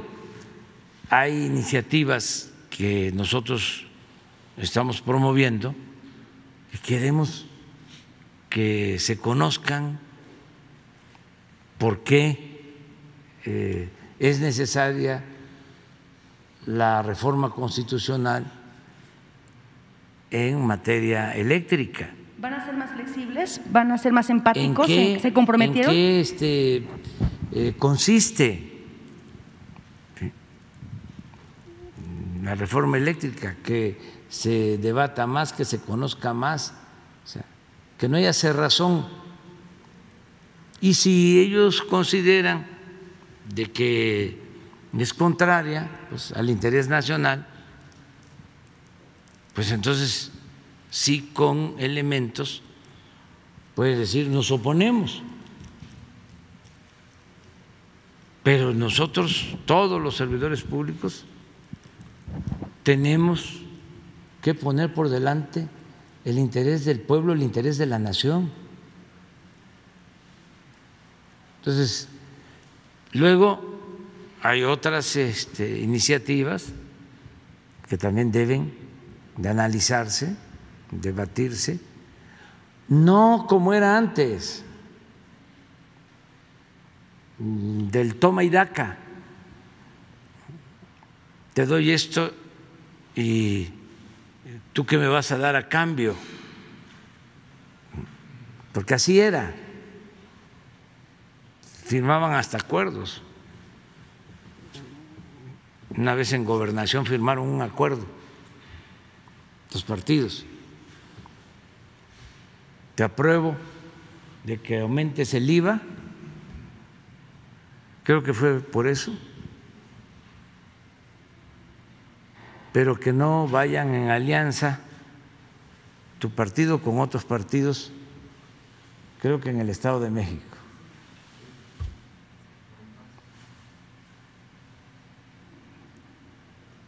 Así de ese tipo, ¿no? O el acuerdo este, sobre las llamadas reformas estructurales con el PAN, este, el Ejecutivo llega al acuerdo para aprobar la reforma energética. Pero eh, el PAN dice, yo ayudo, yo apoyo, pero no eh, voy a aprobar la reforma fiscal. Pero si me apoyas con los votos para la energética, aunque no me apoyes con la fiscal, ya tengo mayoría y hago el acuerdo. Luego, con el PRD, no me apoyes en la energética, pero apóyame en la fiscal. Y ya con los votos de ustedes para la fiscal, saco la reforma. Así fue. Entonces supuestamente se lavan la cara diciendo unos, yo no aprobé la fiscal, y el otro, yo no aprobé la energética. Una maniobra politiquera. Pues eso ya no. Ningún acuerdo de ese tipo. Aquí cada quien tiene que asumir su responsabilidad. Porque ahora la gente está más informada. ¿Ustedes creen que esto que les estoy comentando, que es cierto, porque yo no digo mentiras, lo supo el pueblo? No, porque además tenían todo un cerco informativo con el control absoluto o casi absoluto de los medios de información. Ahora no. Ahora todo se sabe. Las redes sociales. Todo se sabe. Y qué bueno que la vida pública sea cada vez más pública. Pero es muy bueno el diálogo, pues. o sea, yo celebro que se este esté llevando a cabo el diálogo. Y lo mismo, ojalá y este y el PRI haga lo mismo, que este que se dialogue. Parte de este acercamiento con el PAN tiene que ver con esa alianza que ya le han manifestado gobernadores panistas, es el caso de la gobernadora de Chihuahua, el gobernador de Querétaro, eh, que incluso se han mencionado la gobernadora de Chihuahua, aliada de su gobierno. ¿Es parte de ese acercamiento? Son cosas distintas. Es que el gobernante tiene que actuar de otra forma. Partido, como su nombre lo indica, es una parte. Gobierno es todo. Un gobernante tiene que atender a todos. ¿Qué espera usted después de esto? ¿Va a ser más flexible, más flexible el PAN, más empático con las reformas que no sabemos, restan por este, Vamos a, esperar a ver qué resultados hay sobre los eh, diálogos. Yo creo que sí es conveniente. ¿Por qué tardaron tres años en este acercamiento, presidente? Bueno, eh, vale más que tarde que nunca. Gracias. Muy bien, acá. Buenos días, señor presidente. Buenos días, secretarios, secretaria Diego Elías Cedillo de Tabasco y Campeche y Quintana Roo y Diario Basta de Grupo Cantón. Señor presidente, en semanas anteriores, Grupo Cantón tuvo a bien sostener una plática una conversación, una entrevista con Paco Ignacio Taibo II, Paco Ignacio Taibo II. En esta conversación, eh, Paco me comentó que usted lo conoció en un reclusorio en Tabasco, en un reportaje que le hizo, y vaya, ustedes iban a los reclusorios para ver y constatar el estado de las personas privadas de su libertad. Incluso Paco me comentó que lo conoció usted, que él se presentó como Winston Churchill en, estos, en estos reclusorios, en estas visitas. ¿A qué voy con esto, presidente? En días recientes, en semanas recientes, ha habido una serie en plataformas digitales llamada Duda Razonable, que constata el deterioro que mantiene el sistema judicial y el deterioro que, eh, que mantienen los centros de reclusión, tanto estatales como federales. Usted lo pudo constatar desde que estuvo en Tabasco con Paco Ignacio, etcétera, y ha sido un tema que ha traído de manera latente en su gobierno. Entonces, presidente, mi pregunta sería, ¿cuál es el estatus que mantienen estos centros eh, de reclusión y si eh, se tiene previsto generar ya una reforma que usted ha planteado que se tiene que hacer para que todas estas personas que están privadas de su libertad, ya sea en casos muy particulares que se pueden hacer bastante polémicos o en casos muy generales que se pierden en el anonimato, ver cómo se podría apoyar a este sector de la población que se encuentran privados de su libertad, no precisamente por ser culpables, sino por la falta de recursos económicos y por la falta de capacidad de una verdadera estrategia jurídica. Entonces, presidente, ¿cuál sería esta estrategia de su gobierno para contrarrestar este, esta arista pendiente? Bueno, ya se está este, trabajando eh, en este eh, asunto porque hay una sobrepoblación en los reclusorios y eh, estamos partiendo de el criterio de que no debe de haber eh, distinción entre fuero común, fuero federal, reclusorio estatal, reclusorio federal. Tenemos que ayudarnos mutuamente, gobiernos eh, estatales y el gobierno federal. Nosotros tenemos eh, espacios en reclusorios federales, hay reclusorios en estados que tienen sobrepoblación. Y ya se está haciendo un trabajo conjunto para ocupar los espacios porque eh, ha crecido el número de detenciones considerablemente. A ver si el lunes próximo que eh, nos corresponde informar sobre seguridad, eh, se presentan esos datos.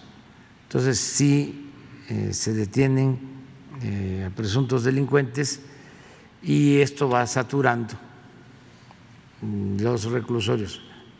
Acaba de sucedernos en Zacatecas, donde ha habido últimamente mucha violencia, sobre todo homicidios, y eh, se han hecho traslados de eh, reclusos y sin embargo ya volvieron otra vez las cárceles a llenarse. Entonces, eh, estamos trabajando en un plan para garantizar que no haya hacinamientos, que se respeten derechos humanos, el que haya una distribución adecuada de los espacios, que si nosotros tenemos espacios se puedan utilizar para presos en los estados, para eh, reclusorios estatales. Y ahora en Tabasco vamos a tratar ese tema precisamente este, el de los reclusorios. Se va a presentar todo un informe. Ya eh, la Guardia Nacional, el Ejército, Marina, ya hicieron un estudio. Cuando vamos a los estados, eh, se hace una exposición, por lo general siempre es el general secretario el que da a conocer eh, la ocupación. Bueno, habla de los índices de, inseguridad, los delitos eh, más eh, recurrentes y eh, el estado de la fuerza, policías municipales, policías estatales, elementos de la Guardia Nacional, defensa, marina, se informa de todo y también se ve lo de reclusorios, de cuáles este, tienen sobrepoblación de acuerdo a los parámetros internacionales y ya tenemos pues un diagnóstico y ahora en Tabasco se va a llevar a cabo este, un acuerdo con los gobernadores con ese propósito eh, que incluyen varias cosas, desde la aplicación de leyes de amnistía, porque hay muchos reclusos personas privadas de la libertad que ya deberían de estar en libertad, o sea, por la edad, por enfermedad, porque no este, cometieron delitos graves, porque están ahí por falta de un trámite, porque no tienen eh, asistencia, no tienen abogados o las defensorías de oficio no están haciendo bien su trabajo o estados que no han eh, llevado a cabo o no han este, eh, eh, aprobado leyes de amnistía para delitos del fuero común. Entonces, hay muchos indígenas, mucha gente pobre en las cárceles. Bueno, eso ayuda mucho. Este, a que no haya tantos este, reclusos, a que no estén llenas las cárceles. Lo otro es que hay estados en donde no se hacen reclusorios desde hace muchos años. Y la verdad eh, duele el destinar recursos para reclusorios porque uno quisiera cuando gobierna destinar recursos para hacer escuelas, no para hacer cárceles. Pero se necesita.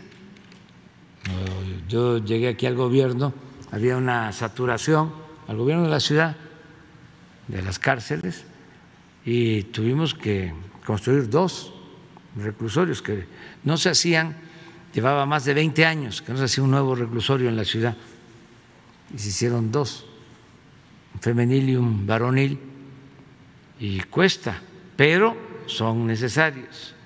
Entonces, hay estados en donde desde hace tiempo no se hacen nuevos reclusorios. Eh, hay que ver también no solo construir los nuevos, hay que ver lo de las ampliaciones, repararlos, mejorarlos, todo eso es un plan general. Y los espacios que nosotros tenemos eh, que puedan ser utilizados también. Hemos estado ayudando en eso, pero todavía tenemos espacios.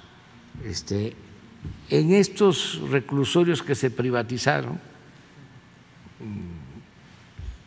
que cuesta muchísimo, pagar los servicios, bueno, pero ya se tienen ahí los espacios. Entonces, sí es un tema que estamos eh, tratando. Este, no puedo hablar más porque luego también resulta que se amparan.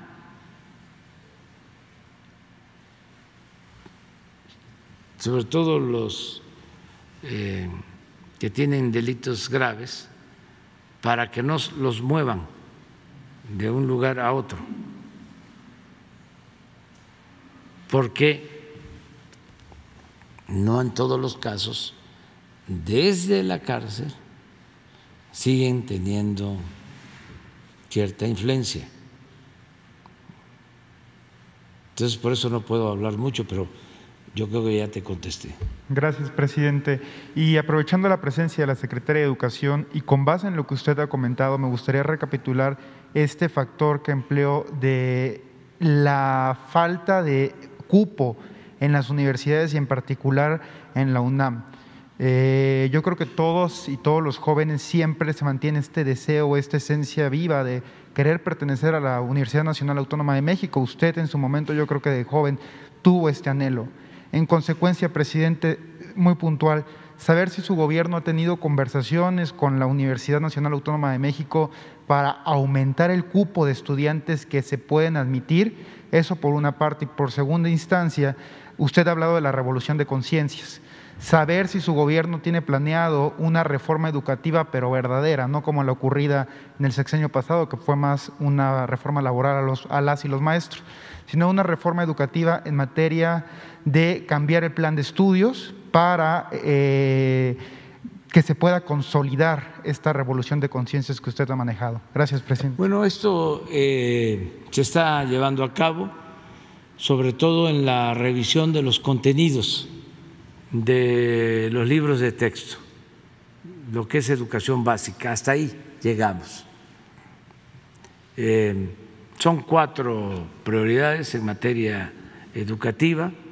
Primero eso, que se revisen los eh, libros para que se pueda impartir una educación humanista eh, que regrese la ética, que regrese el civismo, que se tenga un tronco común eh, con materias relacionadas con las ciencias sociales, con las humanidades, y que a partir de ahí eh, las matemáticas y la química y la física pero primero el humanismo en la educación como tronco común. Entonces se está haciendo una revisión sobre los contenidos. Imagínense 36 años de política neoliberal, donde lo fundamental era el dinero, lo material Entonces hay que revisarlo todo, porque eh, el neoliberalismo, el neoporfirismo, no solo eh, afectó lo económico, lo social, sino también lo educativo, lo cultural.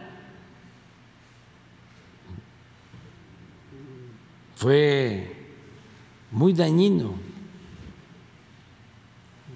yo este, eh, hablaba hace unos días de que después del porfiriato vino la revolución, pero no pudo la revolución este, con todo. Sí hubieron avances importantísimos en lo económico, en lo social. Imagínense cómo no va a haber avances si se entregó la tierra a los campesinos que en el porfiriato estaba acaparada. Una persona podía llegar a tener tres, cuatro millones de hectáreas. En Chihuahua, terrazas, tenía eso, tres millones de hectáreas. Por eso se decía, eh, Terrazas no es de Chihuahua, sino Chihuahua es de Terraza. Y así, por todo el país. Mi estado, don Polo Valenzuela tenía pues casi un millón de hectáreas, 780 mil hectáreas. Y Tabasco tiene dos millones cuatrocientas mil hectáreas se tenía como el 30% del Estado, uno. Y así estaba todo. Entonces, se entrega la tierra a los campesinos y en muchos casos se le devuelve la tierra a los campesinos que se les había quitado. Se les quitaron las tierras a los yaquis y el general Cárdenas se las devolvió. Y así muchos, muchos, muchos, muchos. Entonces en eso se avanzó. Bueno, en lo laboral, ¿ustedes creen que en el porfiriato habían eh, ocho horas de trabajo? La jornada era de ocho horas. No, eran 16 horas. ¿Ustedes eh, creen que en el porfiriato había día de descanso? No, se trabajaba todo el tiempo. ¿Había salario mínimo? No. Todo eso se logró, lo de las ocho horas de trabajo, el salario eh, mínimo, el día de descanso, ¿sí? la entrega de la tierra a los campesinos, con la revolución, pero en lo político no cambió. Ya no era don Porfirio, este surgió doña Porfiria. Y doña Porfiria estuvo dominando, creo que hasta la llegada de Salinas. Y después de Salinas,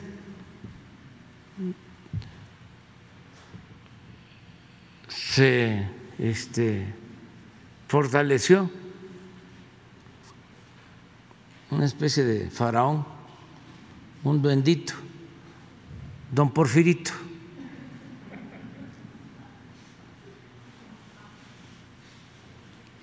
Un pequeño faraón, don Porfirito. Pero don Porfirito, en los últimos 36 años, recreó todo el sistema antidemocrático de su abuelo, don Porfirio, y recreó el sistema de simulación y creó un carapacho de simulación. Por eso hay ahora tanto coraje porque se tuvieron que quitar las máscaras. Y ahora sí que el rey va desnudo.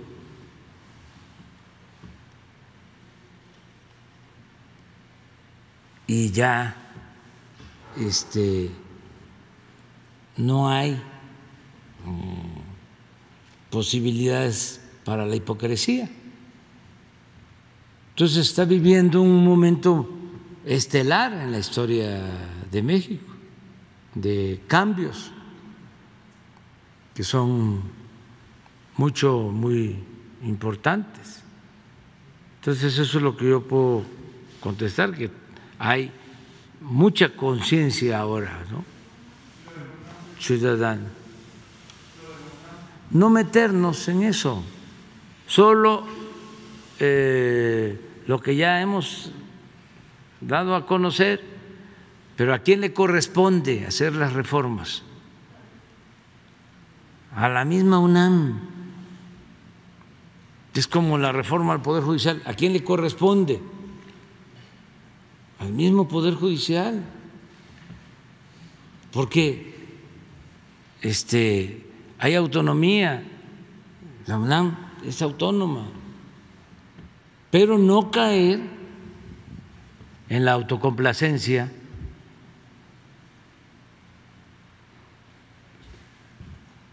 porque se vivía como un sueño, por esto mismo, ¿no? Del predominio de la simulación, de que todo estaba muy bien, todos felices, eh, aceptando un régimen de corrupción, de injusticias, de privilegio.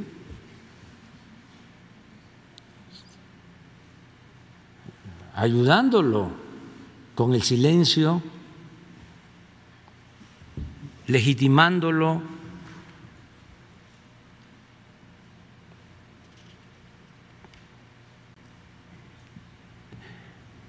callando.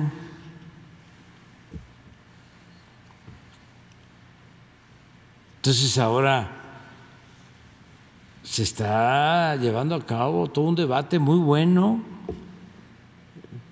y los cambios tienen que eh, surgir al interior de la UNAM y de todas las escuelas. Eh, y de las instituciones. Y van a darse los cambios porque hay una revolución de las conciencias. Porque ya no es más de lo mismo ya la gente está muy despierta, muy avispada. Por eso es el coraje de los que se consideraban líderes de opinión, los que manejaban supuestamente la opinión pública. Pues ya no, ahí los veo. Este, la señora Dresser, así es Denise Dresser, ¿no? un acuerdo que emito, que es como un memorándum para que se avancen los trámites y empujar el elefante este, eh, lo confunde y dice, se ha dado un golpe de Estado. Hay uh, un conflicto en un centro de estudios, el CIDE, y hay diálogo o no diálogo, están en eso, y dicen, este, es como el 68, una desproporción, pero además eh, otro eh, intelectual famoso, Sergio Aguayo, que dice que tiene pruebas pues ¿por qué no las presenta de que somos como Díaz Ordaz? Llegó a decir eso. A ver cuáles son las pruebas que tiene. Y ayer ya de plano, este, Cecilia dice que soy Hitler. pero eh, los entiendo. Se obnubilan eh, por el coraje de que pues se puso de manifiesto de que no tienen convicciones, no tienen principios, no tienen ideales, son muy acomodaticios y este, ahora que hay un cambio verdadero y que son momentos de definición, ellos optaron por el conservadurismo, demostraron lo que son, conservadores. Pero esto es muy interesante porque si no se estuviese llevando a cabo este cambio, pues ellos seguirían este, no solo eh, simulando sino engañando a muchos. Y yo diría, eh, afectando con ese pensamiento retrógrada, irracional, a los jóvenes, que son los que nos deben importar. Que los jóvenes, pues, eh, conozcan otras realidades, que este, sepan, como se decía antes, como decía el presidente Allende, que ser joven y no ser revolucionario es una contradicción, hasta biológica, y que este, no se dejen manipular por conservadores.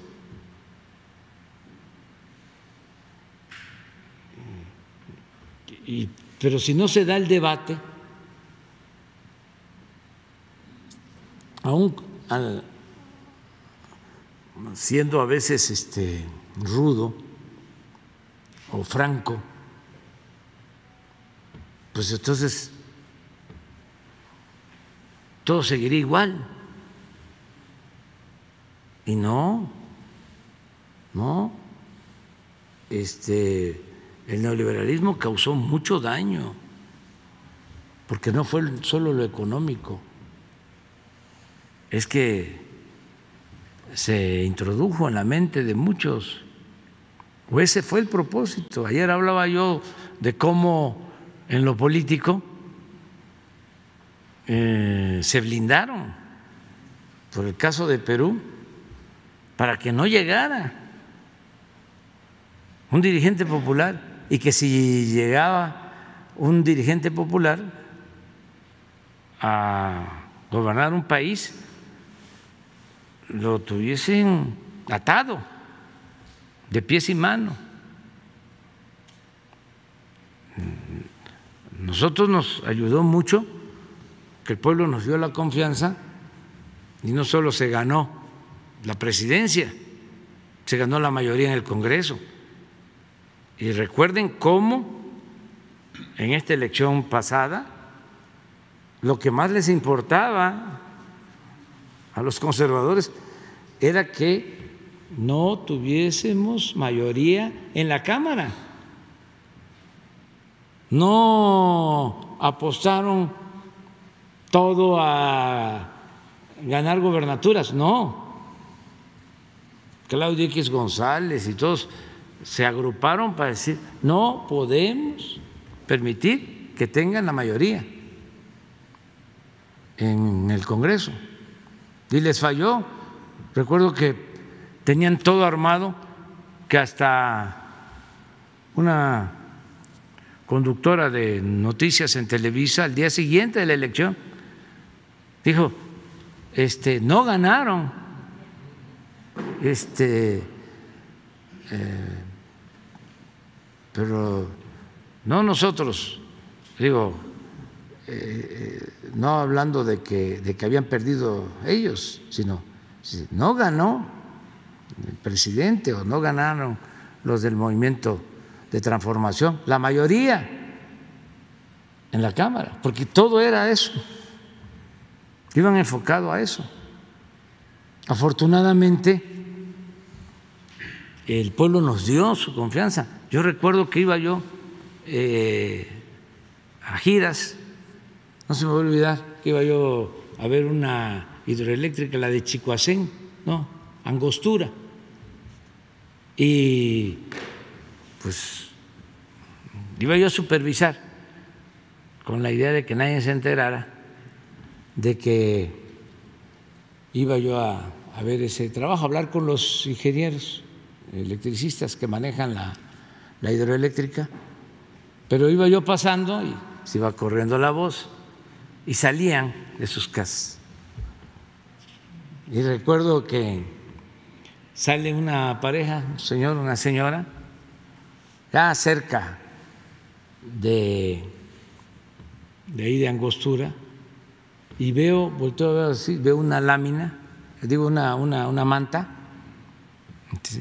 en su casa que decía este PRIPAN candidato, ¿no? Era para presidente municipal de ahí, del municipio.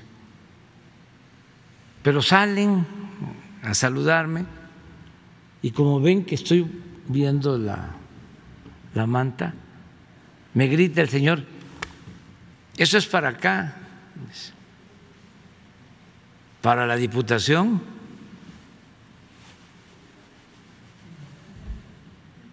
La gente tenía muy claro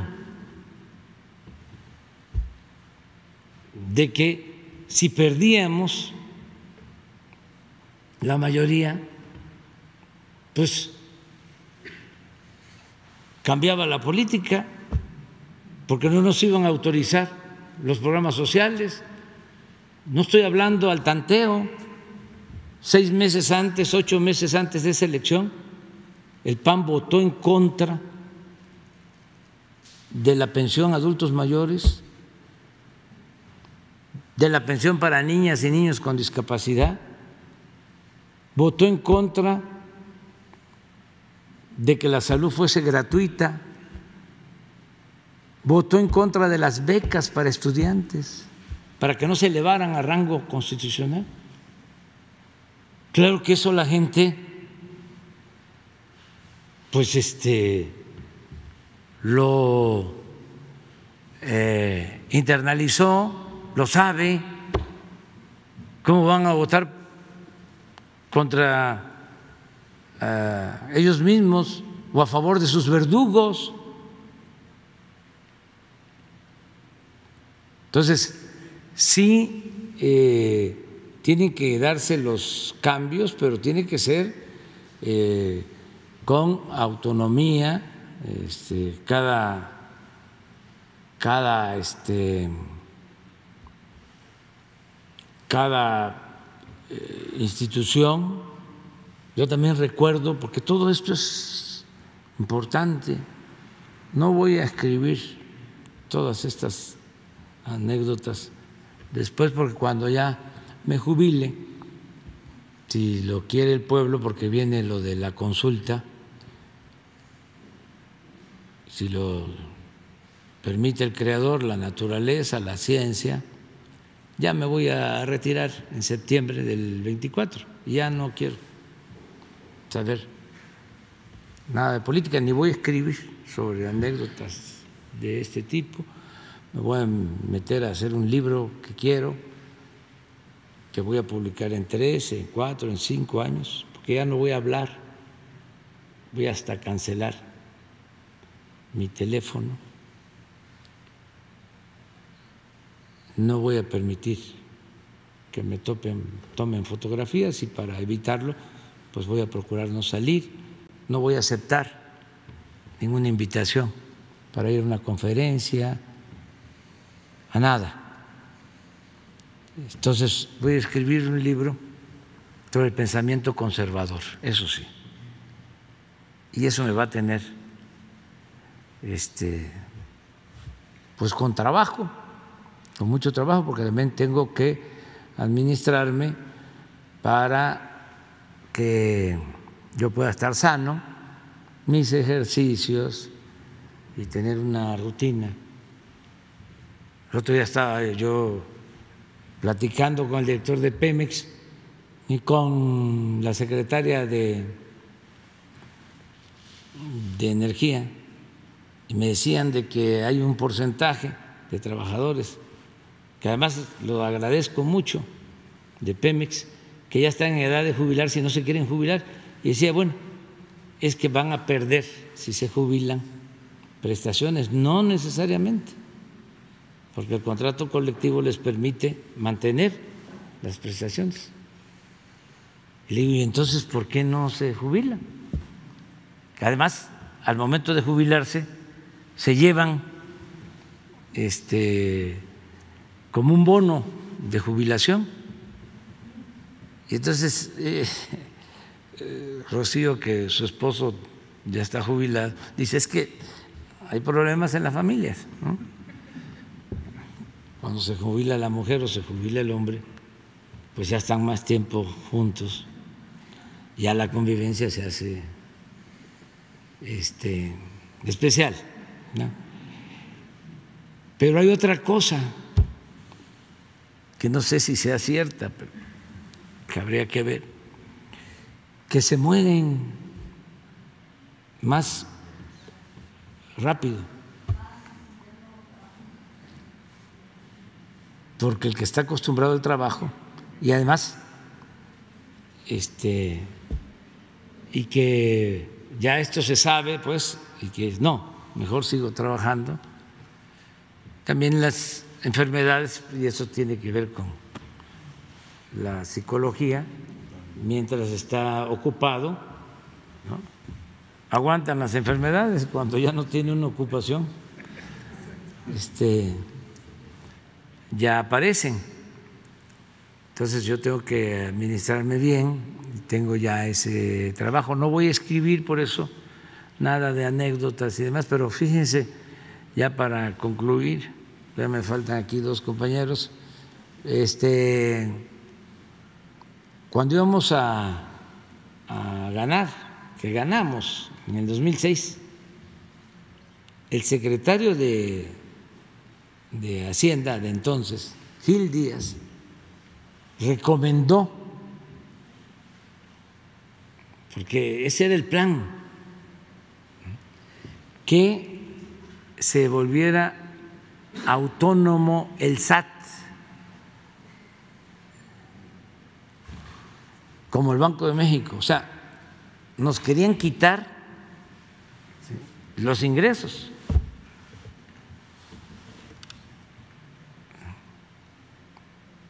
Entonces, de cómo eh, han venido creando mecanismos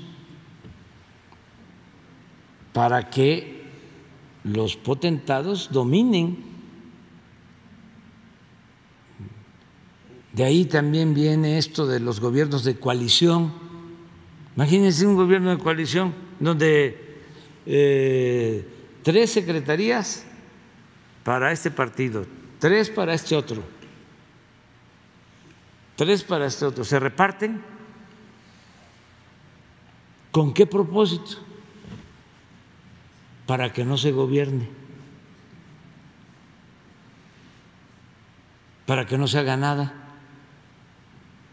Y los grupos de intereses creados sigan dominando. Y el gobierno esté convertido en un florero. Si de por sí hay veces que se llega al gobierno y se gana al gobierno, pero no se tiene poder, que son cosas distintas. Que lo importante es que se tenga poder. ¿Y quién es el dueño del poder?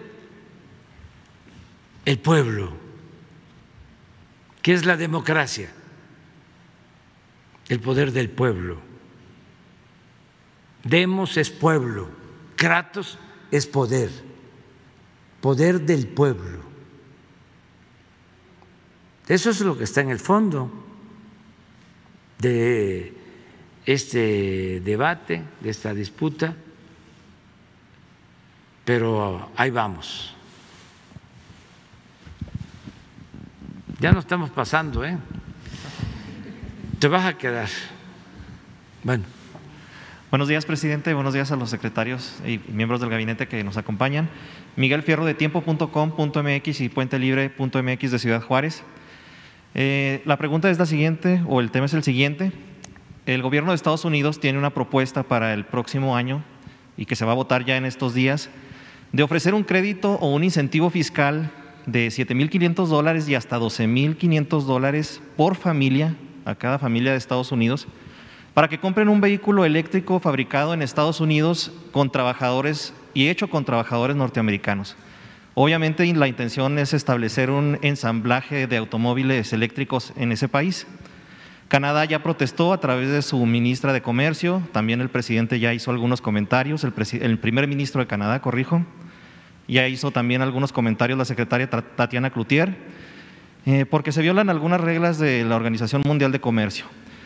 La pregunta, presidente, ¿cuál es el impacto que esto tendría eh, en estas, estas medidas o esta, esta propuesta de Estados Unidos? ¿Cuál es el impacto que tendrían en el sector automotriz de aquí de México? Que sin duda pues es un eje sustantivo, la, industria automotriz es un eje sustantivo entre México y Estados Unidos.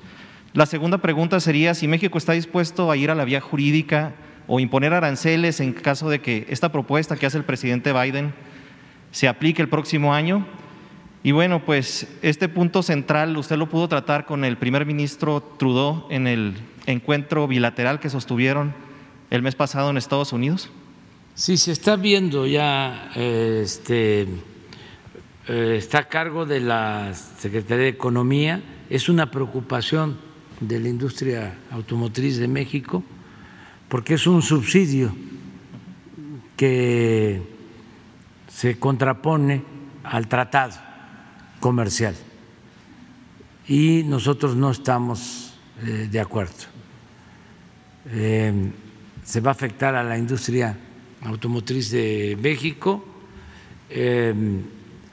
y eh, se están haciendo ya eh, trámites para que no se aplique este subsidio y no se descarta la posibilidad de presentar eh, un mm, recurso, mm, como lo establece el tratado, para que se atienda esta demanda en un panel este, internacional.